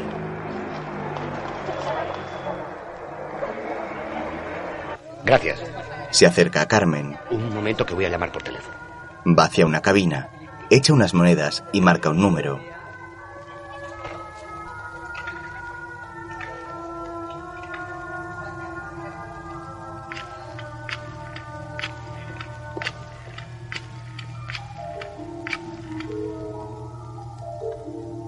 ¿La burgalesa? ¿Quién es, Marcos? Soy Germán. Oye, hazme un favor. Mira a ver si está cenando Cárdenas ahí. Pásalo. Sí. Ah, no pasa nada. Cárdenas, vete esta noche a la oficina a la una. Pues deja lo que tengas que hacer. A la una, ¿entendido? Hasta luego.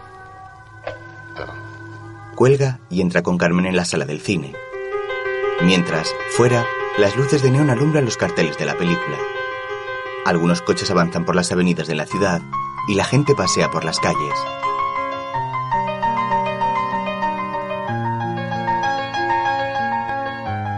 Más tarde, Germán está en su despacho observando fijamente a la luz del flexo de su escritorio la foto de Isabel que le entregó Medina. En ella la joven aparece jugando al tenis. Lleva un polo blanco con un emblema bordado en el lado izquierdo del pecho. Tras ella, en el ventanal de un bar, se vislumbra un cartel de la marca Cas con las letras invertidas. Da la vuelta a la fotografía y la mira contra luz.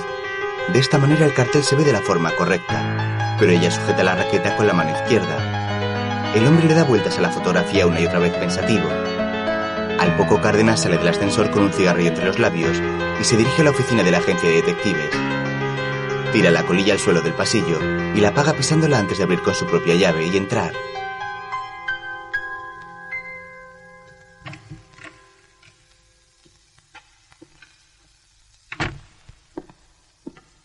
Hay?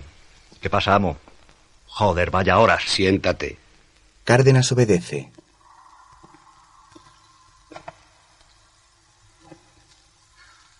Germán rellena la copa que estaba bebiendo y se le acerca a su empleado deslizándola suavemente por la mesa.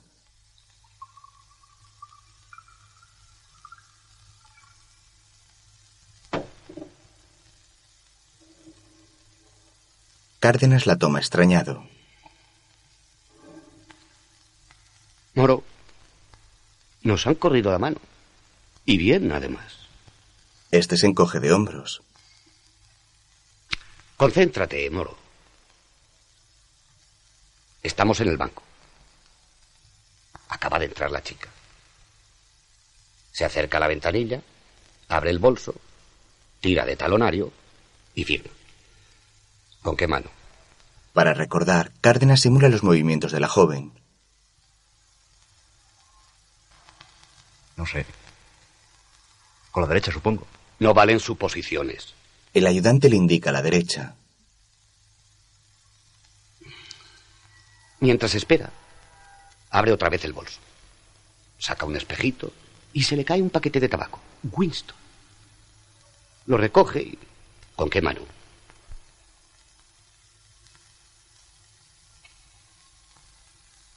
No lo sé, tampoco me acuerdo. Yo sí. Yo me acuerdo de todo. Y aquella mujer no era zurda. Isabel Medina sí. Esta mierda de fotografía que tenemos está positivada al revés. Le da la foto y Cárdenas la estudia. Que nos han engañado, Moro. Aquella chica no era Isabel Medina. O sea, que Medina ha muerto antes de tiempo. ¿Y sabes por qué se quitó de en medio? Pues te lo voy a decir. Porque yo le llevé una mala noticia. Mala. Y falsa.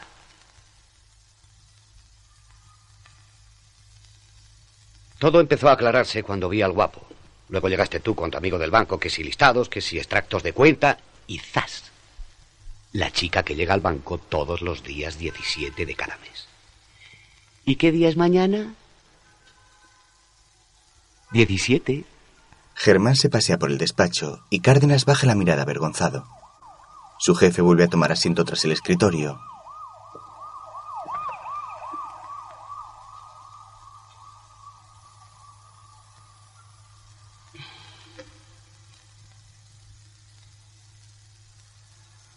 Dime la verdad, Cárdenas. ¿A que soy un gilipollas?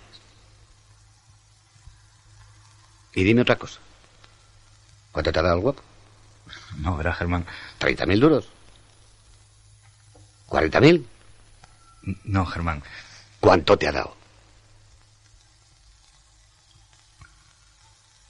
350. Más fuerte.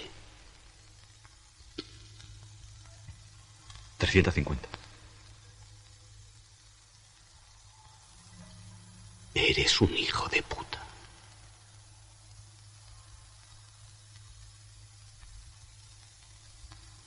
Eres un hijo de la gran puta.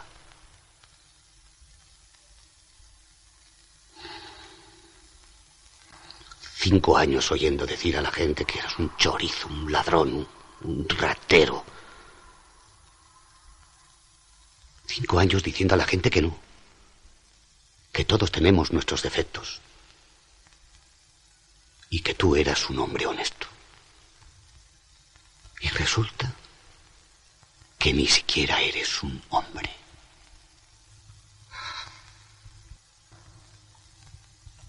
Mañana, cuando yo no esté, recoges todas tus cosas y no vuelvas nunca más.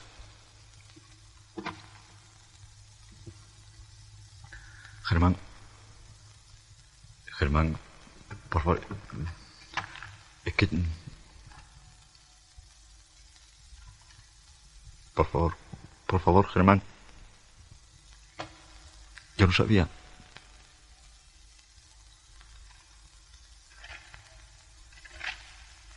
Oye, Germán. Germán, Areta le ignora.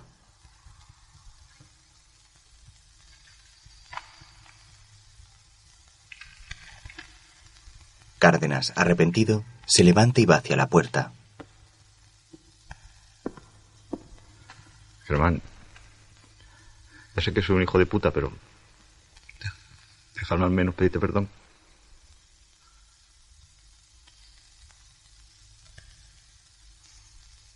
Areta sigue sin contestarle y Cárdenas se marcha cabizbajo.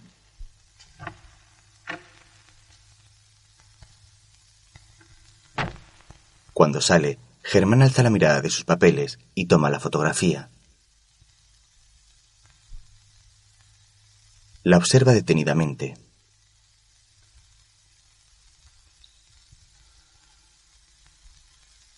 Voy a encontrarte, Isabel Medina.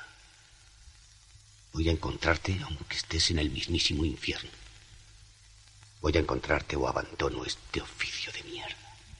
Más tarde, el guapo está nadando en una piscina cubierta. Se lanza al agua y cruza la piscina hasta el lado contrario. Sale por la escalerilla y se acerca a un banco donde ha dejado la toalla. Allí está sentado Cárdenas.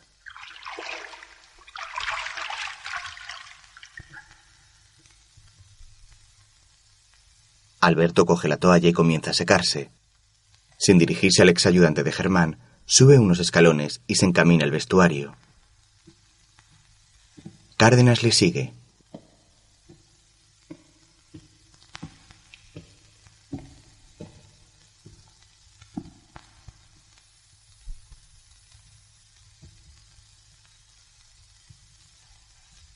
Los lugares de encuentro los fijo yo. Lo convenido era que me llamases por teléfono. Escuche lo que voy a decirle, que es muy poco. Cuando salga de aquí me voy a la estación y subo al primer tren que salga con tal de que vaya lejos. Germán ha descubierto el jueguecito de la niña. Le dije no que me Areta... toques. Le dije que Areta era más listo que usted y que yo. Pero no quiso hacerme caso. Se saca un sobre de la chaqueta. Aquí está el dinero que he recibido. No quiero nada. Lo deja sobre la taquilla del guapo. Ese piojo. Gilipollas. No tiene ni idea de dónde se está metiendo. Al día siguiente, Germán acude al colegio de Maite y le tapa los ojos. Eres Germán. Me has conocido, ¿eh? Hola. ¿Y este quién es? Es Jaime. ¿Jaime? ¿Él es pachurra trompa de elefantes? ¡Hombre! Hola, Jaime. Bueno, y ahora nos vamos que hace mucho frío, ¿eh? ¿Has estudiado mucho? Así es. La niña sube al coche de Areta. Y ahora, espera un momento, quietecita, mientras hago una llamada, ¿vale? Germán cierra la puerta y se acerca a una cabina. Mientras, el pequeño Jaime y Maite se sonríen divertidos y se hacen gestos. Hala, Jaime, vamos. El niño se marcha con su madre tras lanzarle un beso a Maite. Entre tanto, en la cabina, Germán marca un número de teléfono y saluda con la mano a la hija de Carmen. De pronto el coche explota.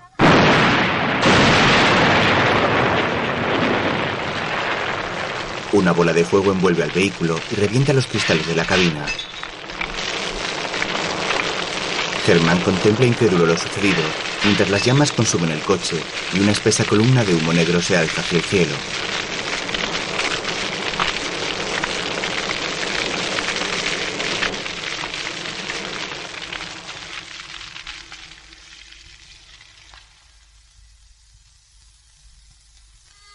Tiempo después, en la televisión emiten el anuncio de la programación de la tarde.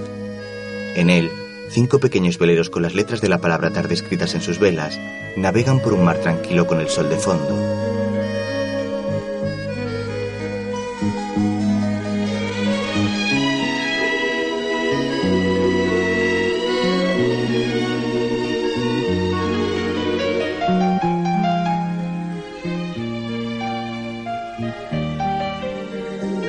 Observa las imágenes con lágrimas en los ojos.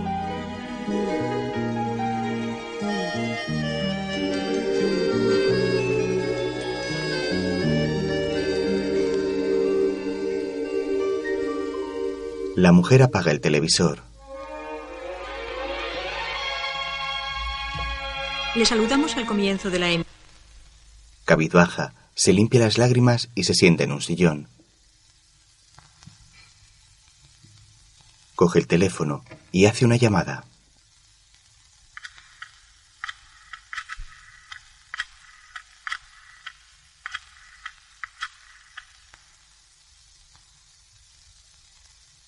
Este es el contestador del 416-4650. Cuando oiga la señal, puede dejar su mensaje. Germán, soy yo. Escucha, por favor. Lo que quiero decirte es que. Que no eres responsable de. de la muerte de Maite. Germán, si mi hija ha tenido un padre, ese has sido tú. Tú sabes que era así. Que era un poco. mucho tuya también. A veces me acuerdo cuando venía corriendo y gritando por el pasillo me decía, mamá, Germán me quiere mucho, ¿verdad?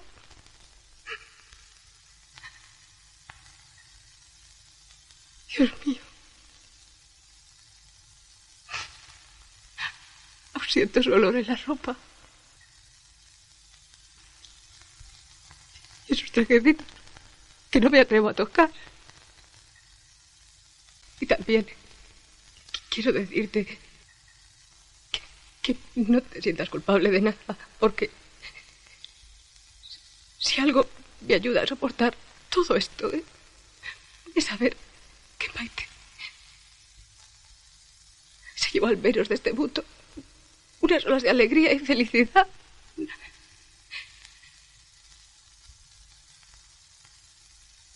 Qué chiquitita era, Dios mío. Qué chiquitita era mi niña. En su casa, Germán escucha el mensaje.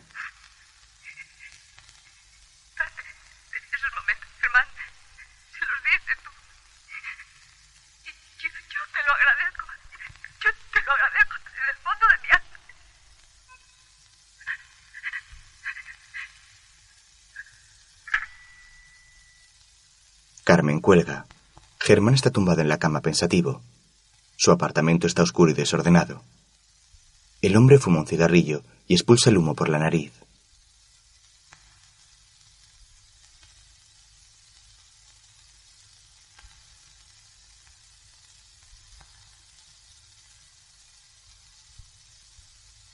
Se incorpora y avanza arrastrando los pies hasta el salón.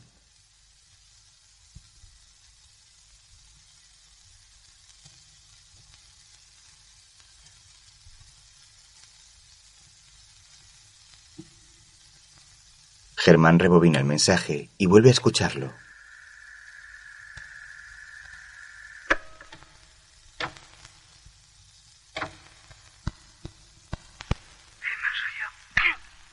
Escucha, por favor. Lo que quiero decirte es que. que no eres responsable de. de la muerte de Maite. Germán, Otro día, en el frontón Madrid, Rocky se prepara para afeitar a Germán. El detective tiene la barba cubierta de espuma y el barbero se la rasura con destreza.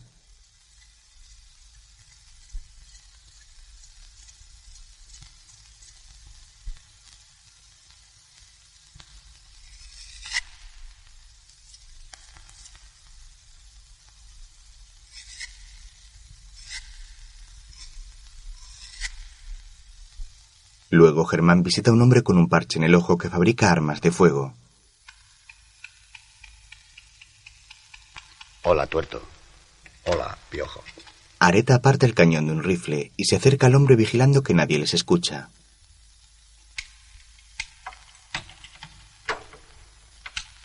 ¿Cuándo vas a ponerte un ojo de cristal? Los he visto preciosos. No hagas caso. No se ve nada.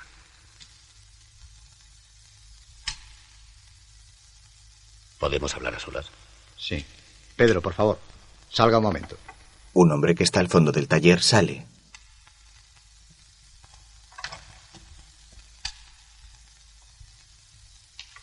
Sánchez, vengo a pedirte un favor.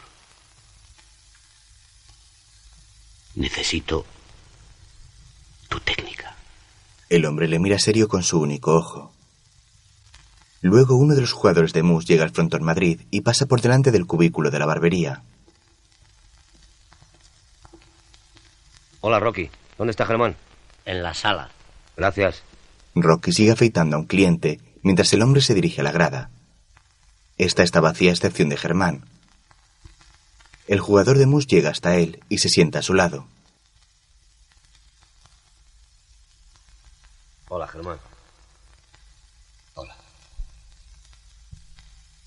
La fiera esa que me dijiste, esta noche ya no va a asustar a ningún vecino. Germán le mira, se levanta y antes de marcharse se detiene un segundo. Gracias. Areta baja las escaleras y sale del frontón.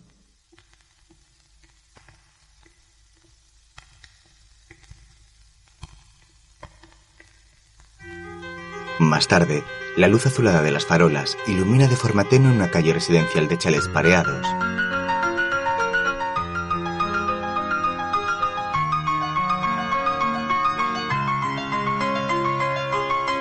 En la entrada del número 30 hay un pastor alemán inmóvil tirado en el suelo. Dentro de la casa, un hombre baja lentamente unas escaleras de caracol. En la mano, lleva una bolsa de deportes.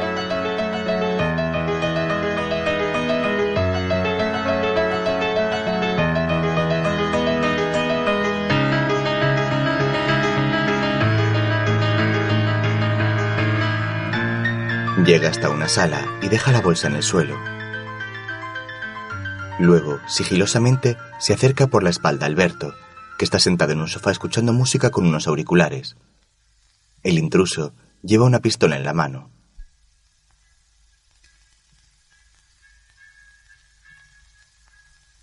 Es Germán. Se coloca junto al equipo de música y sube el volumen al máximo.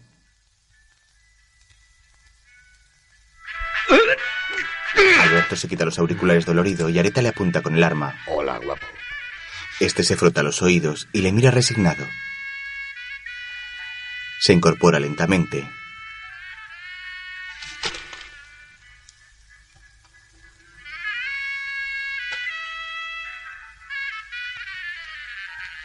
Germán levanta la pistola y le golpea con ella dejándole inconsciente.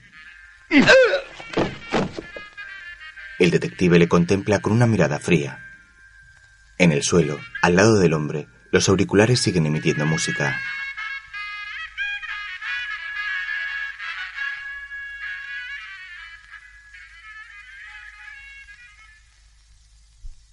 Más tarde, Alberto, sin camisa, le cuenta todo a Germán. El hombre es Ciener. Jesús María Jiménez Ciener. Ya le conoces. Es el presidente de un holding de 48 empresas. Manufacturas, transportes, inmobiliaria, import, export. Además, presidente de una empresa encubierta que exporta dos veces al año capital español a Suiza. Sale por el puerto Banús. Sigue. Me llamó una noche a las dos. Quería que le llevase una chica. Eso es normal en él. Hablé con Mimi y poco después dejaba a Isabel Medina con el gran hombre. En un hotelito que tiene dispuesto para sus malos momentos. Para cuidar lo que él llama sus depresiones. Cerca del plantío. Da una calada a un cigarro. De madrugada volvió a llamarme. Eso era nuevo, no formaba parte de lo habitual. Cuando llegué, Ciener estaba aún en plena crisis histérica. Sabía que era un sádico, siempre maltrataba a las tías, pero aquella noche se le fue la mano. La chica estaba muy mal, prácticamente agonizando. La había golpeado con saña porque, según me dijo, la muchacha se negó a colaborar. Germán le acerca una copa y Alberto da un trago.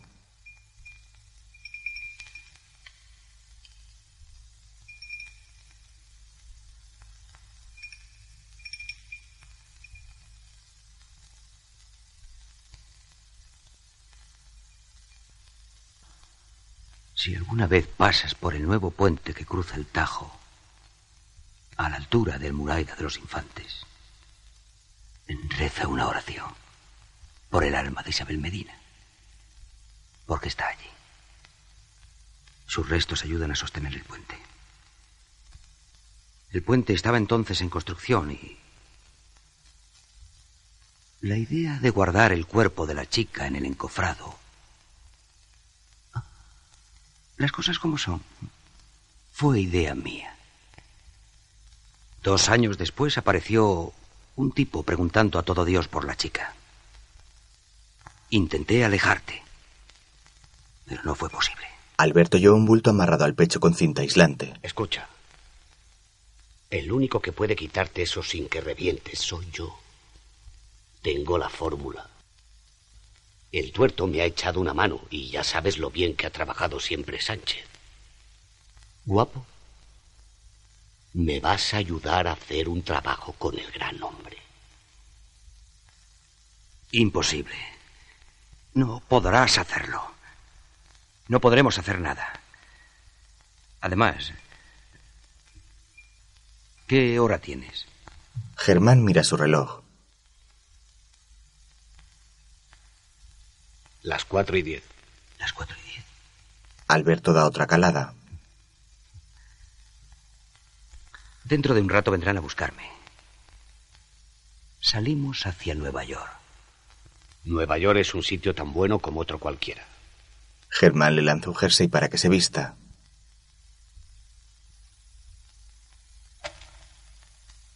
Sigue. Luego, Como siempre, tenemos reservado una zona del Jumbo. Vamos cinco. Zavala, un abogado del grupo. Luis Benavides, asesor fiscal. Martín Peñalver, un asesor económico.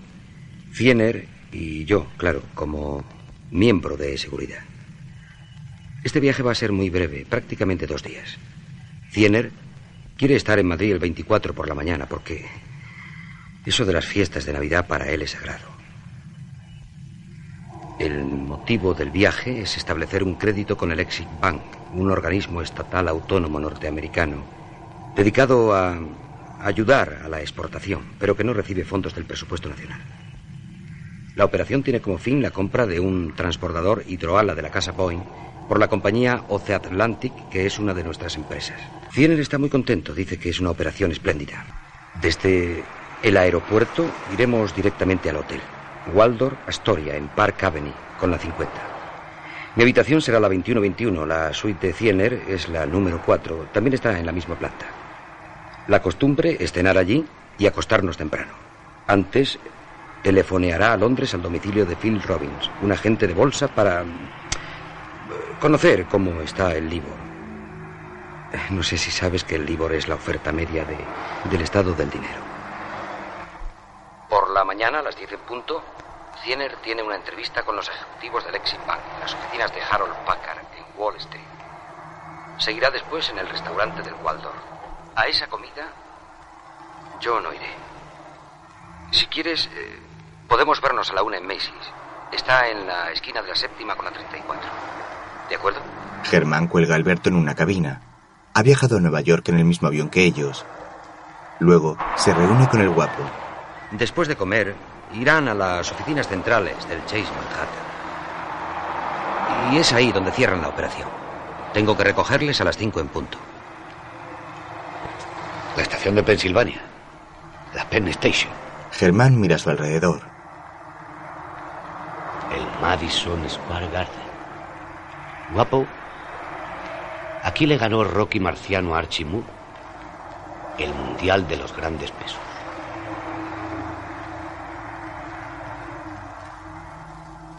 ¿Y después del Chase Manhattan Bank? Hotel. Tengo que buscarle una azafata o una modelo. Ya sabes. Una puta de 500 dólares.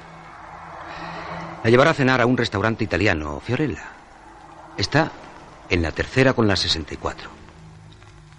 Es donde suele cenar en casos como este. Ahí. ¿Qué? ¿Qué será ahí? ¿Pero cómo? Germán guarda silencio. Le mira fijamente y se marcha caminando. Alberto le sigue.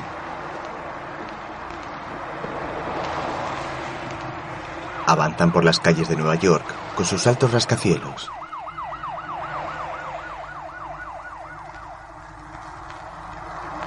Poco después, Germán repasa el plan con Alberto sentados en un banco frente al puente de Brooklyn. Entonces el gran hombre sonriente llegará al restaurante Fiorella en la tercera avenida con la 64 a las 8. Y tú también. Pero sin la chica. Le dices que llegará más tarde, en taxi. Le pones la excusa que quieras. Seguro que irá al lavabo antes de comer. Seguro. Es una costumbre. Siempre lo hace. Seguro, ¿verdad? Alberto asiente mientras le da una calada a un cigarro. Cuando yo me vaya, tú te diriges al hotel. Yo me reuniré contigo en una hora y entonces te quitaré la mochila. ¿Entendido? El guapo vuelve a sentir y baja la mirada. Un amigo mío dice que vivió allí. Siempre se ha sentido muy orgulloso de su puente. Y no le falta razón, ¿no crees? Alberto le mira confuso y Germán fuma. Los dos guardan silencio mientras contemplan el puente. A su alrededor, los coches circulan. Luego, Germán pasea por una calle abarrotada de gente. Las luces de Navidad adornan los escaparates.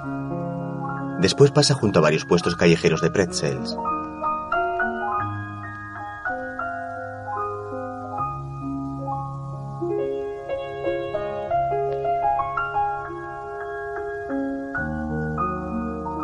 Cruza la calle entre las decoraciones y camina inmerso en sus pensamientos.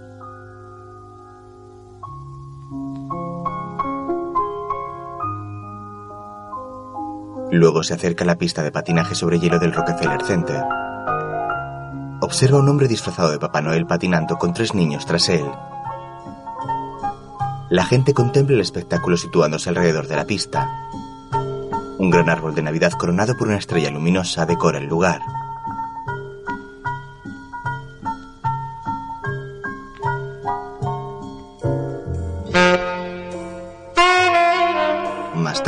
Ya es de noche.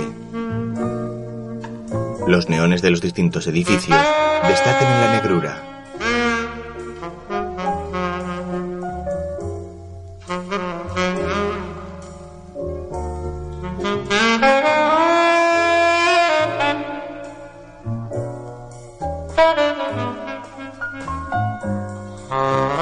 La gente abarrota las calles de Manhattan y los taxis amarillos circulan por todos los rincones. Los carteles publicitarios luminosos inundan las fachadas.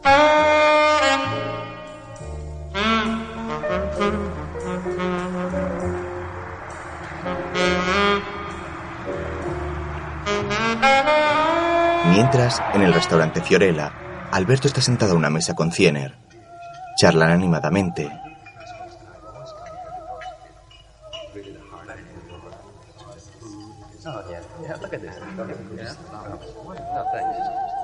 En una mesa cercana se encuentra Germán. El detective fuma un cigarrillo. Sobre el mantel hay una taza de café, una copa de vino medio vacía y una vela encendida. Mira de reojo a Ciener con el ceño fruncido.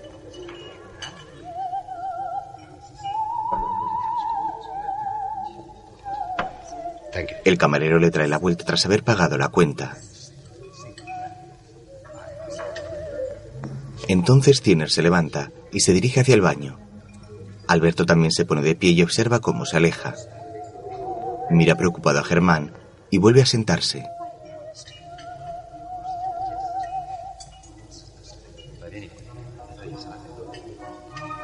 Areta se levanta y sigue a Ciener. Pasa junto a Alberto, que le contempla entre nervioso y resignado.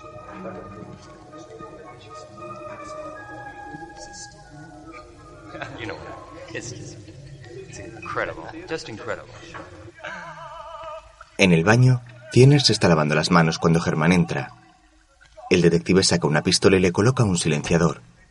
Se acerca al hombre, le agarra de la corbata y le apunta con el arma al cuello.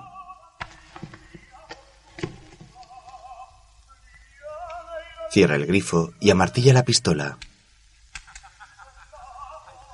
Escucha un ruido y empuja a Ciener dentro de un cubículo cerrando la puerta. Dos hombres entran charlando al servicio.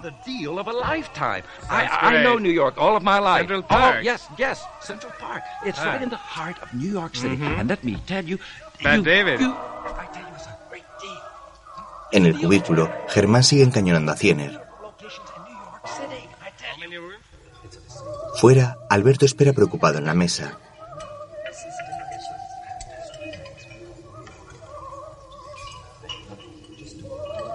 Mira su reloj de pulsera. En el baño, los dos hombres se lavan las manos. put us right where we want to get in life. No, really, because I've waited a long time for a chance like this. I tell you, it's fantastic, fantastic. My wife, yes, of course I've talked to my En el cubículo, Germán contempla a Ciener con una mirada fría y este le mira aterrado.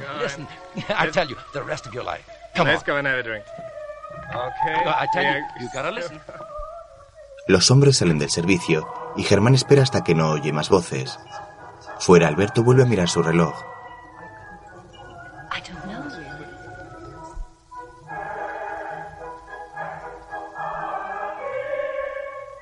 En el baño, Germán abre la puerta del cubículo y comprueba que no hay nadie alrededor. Entonces, dirige su mirada hacia el interior un segundo y sale cerrando la puerta.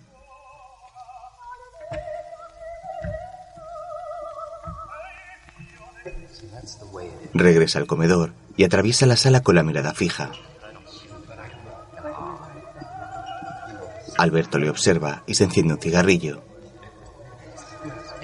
Areta regresa a su mesa, coge el dinero del cambio, deja una propina y se marcha.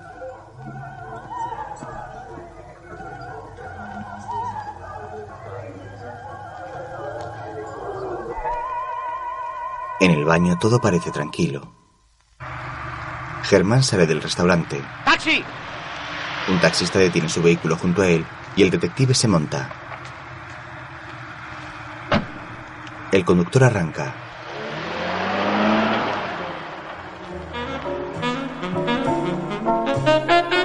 La vida en la ciudad continúa ajena a lo sucedido en el restaurante.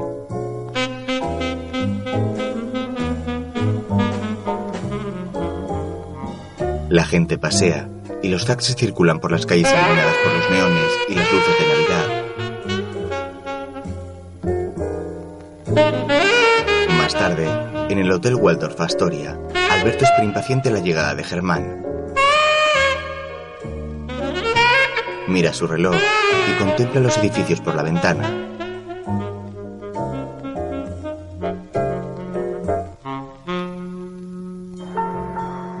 Entre tanto, Areta llega al aeropuerto.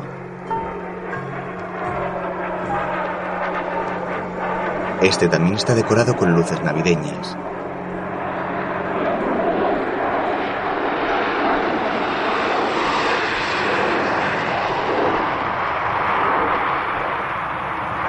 Tras estar un rato sentado esperando a su vuelo, Germán se levanta y va hacia una cabina de teléfono. Last call for TWA Flight 604 to Kansas City.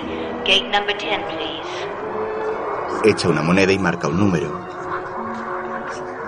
En el hotel, Alberto da vueltas en su habitación angustiado por la espera.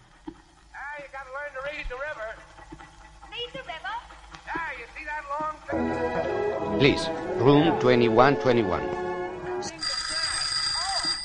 Alberto corre a contestar. Dígame, digo, eh, thank you. Hola, guapo. ¿Pero dónde coño estás? Escúchame atentamente. Llevo esperándote casi una hora. Tranquilo. Estoy en el aeropuerto Kennedy. Salgo ahora mismo para España. Pero ello, ¿qué hago yo? ¿Qué pasa conmigo entonces? Esparadrapo y jamón. Tres lonchas de jamón. Eso es lo único que tienes pegado al cuerpo. Adiós, guapo. Cuelga, coge su abrigo y se dirige a la puerta de embarque. Urgent call from Mr. John Phillips. Urgent call from Mr. John Phillips in the nearest information desk. Mientras, en el hotel, Alberto se arranca el paquete del pecho. Piojo. Hijo de puta, cabrón. Me voy a cagar en tus muertos. ¡Cabrón, hijo de puta! Este explota destrozando la habitación y matando al guapo.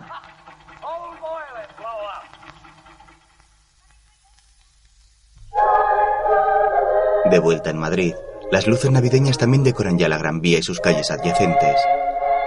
El tráfico es intenso y la gente se agolpa las aceras para entrar a los centros comerciales. En el frontón Madrid, Rocky afeita a Germán.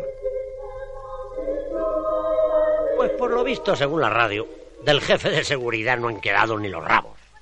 Y al Jiménez Ciener ese, que por cierto debe ser importantísimo, porque se han pasado hablando de él casi 20 minutos el matinal. Vamos, que le han volado la cabeza en un restaurante. Tenía la cruz y el lazo al mérito de no sé qué leches, estaba cargado de chatarra. Un tío fenomenal, por lo visto. Eso ha sido la mafia. Y es que en Nueva York son los amos. Lo que no pasa en mi ciudad. Ay, Germán, Germán. El día que conozcas Nueva York, Pero si yo conozco Nueva York. ¿Tú? ¿Y eso? Claro. Me has contado tantas veces cómo es que... como si lo hubiera visto. La estación de Pensilvania. El Madison Square Garden.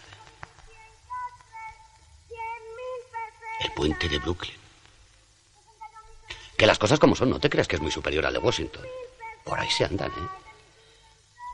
Bueno, bueno. Vamos a dejarlo.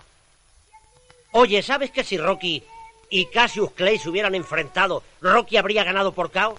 Lo han dicho las computadoras. Y esas sí que no fallan. ¿Qué quiere decir eso? Pues que siempre se impondrá la potencia sobre la técnica. Y es que Rocky, y no lo digo porque fuera mi amigo, ha sido el más grande de todos los tiempos. En el vestíbulo del Frontón Madrid han colocado un pequeño árbol de Navidad con una pancarta en la que pone Feliz año 1981. Luego, Germán avanza por los pasillos de un hospital. Llega hasta la sala de rehabilitación en la que trabaja Carmen. Allí, en una piscina, el anciano Miguelito mueve los brazos y las piernas sujeto por un flotador. Areta ve a la enfermera y se acerca a ella.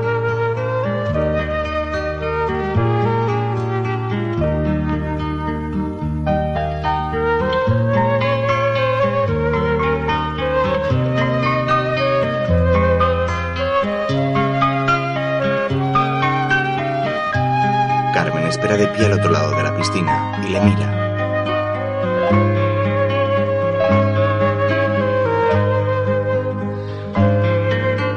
Los dos se contemplan durante unos segundos.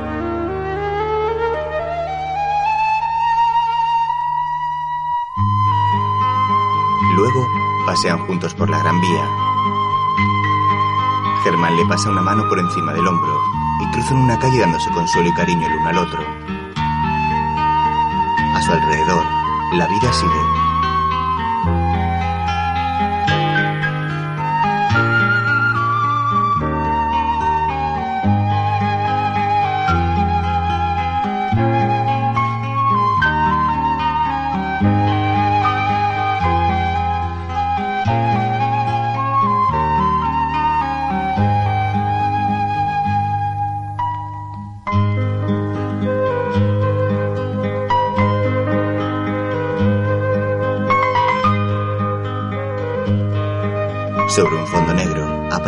Títulos de crédito.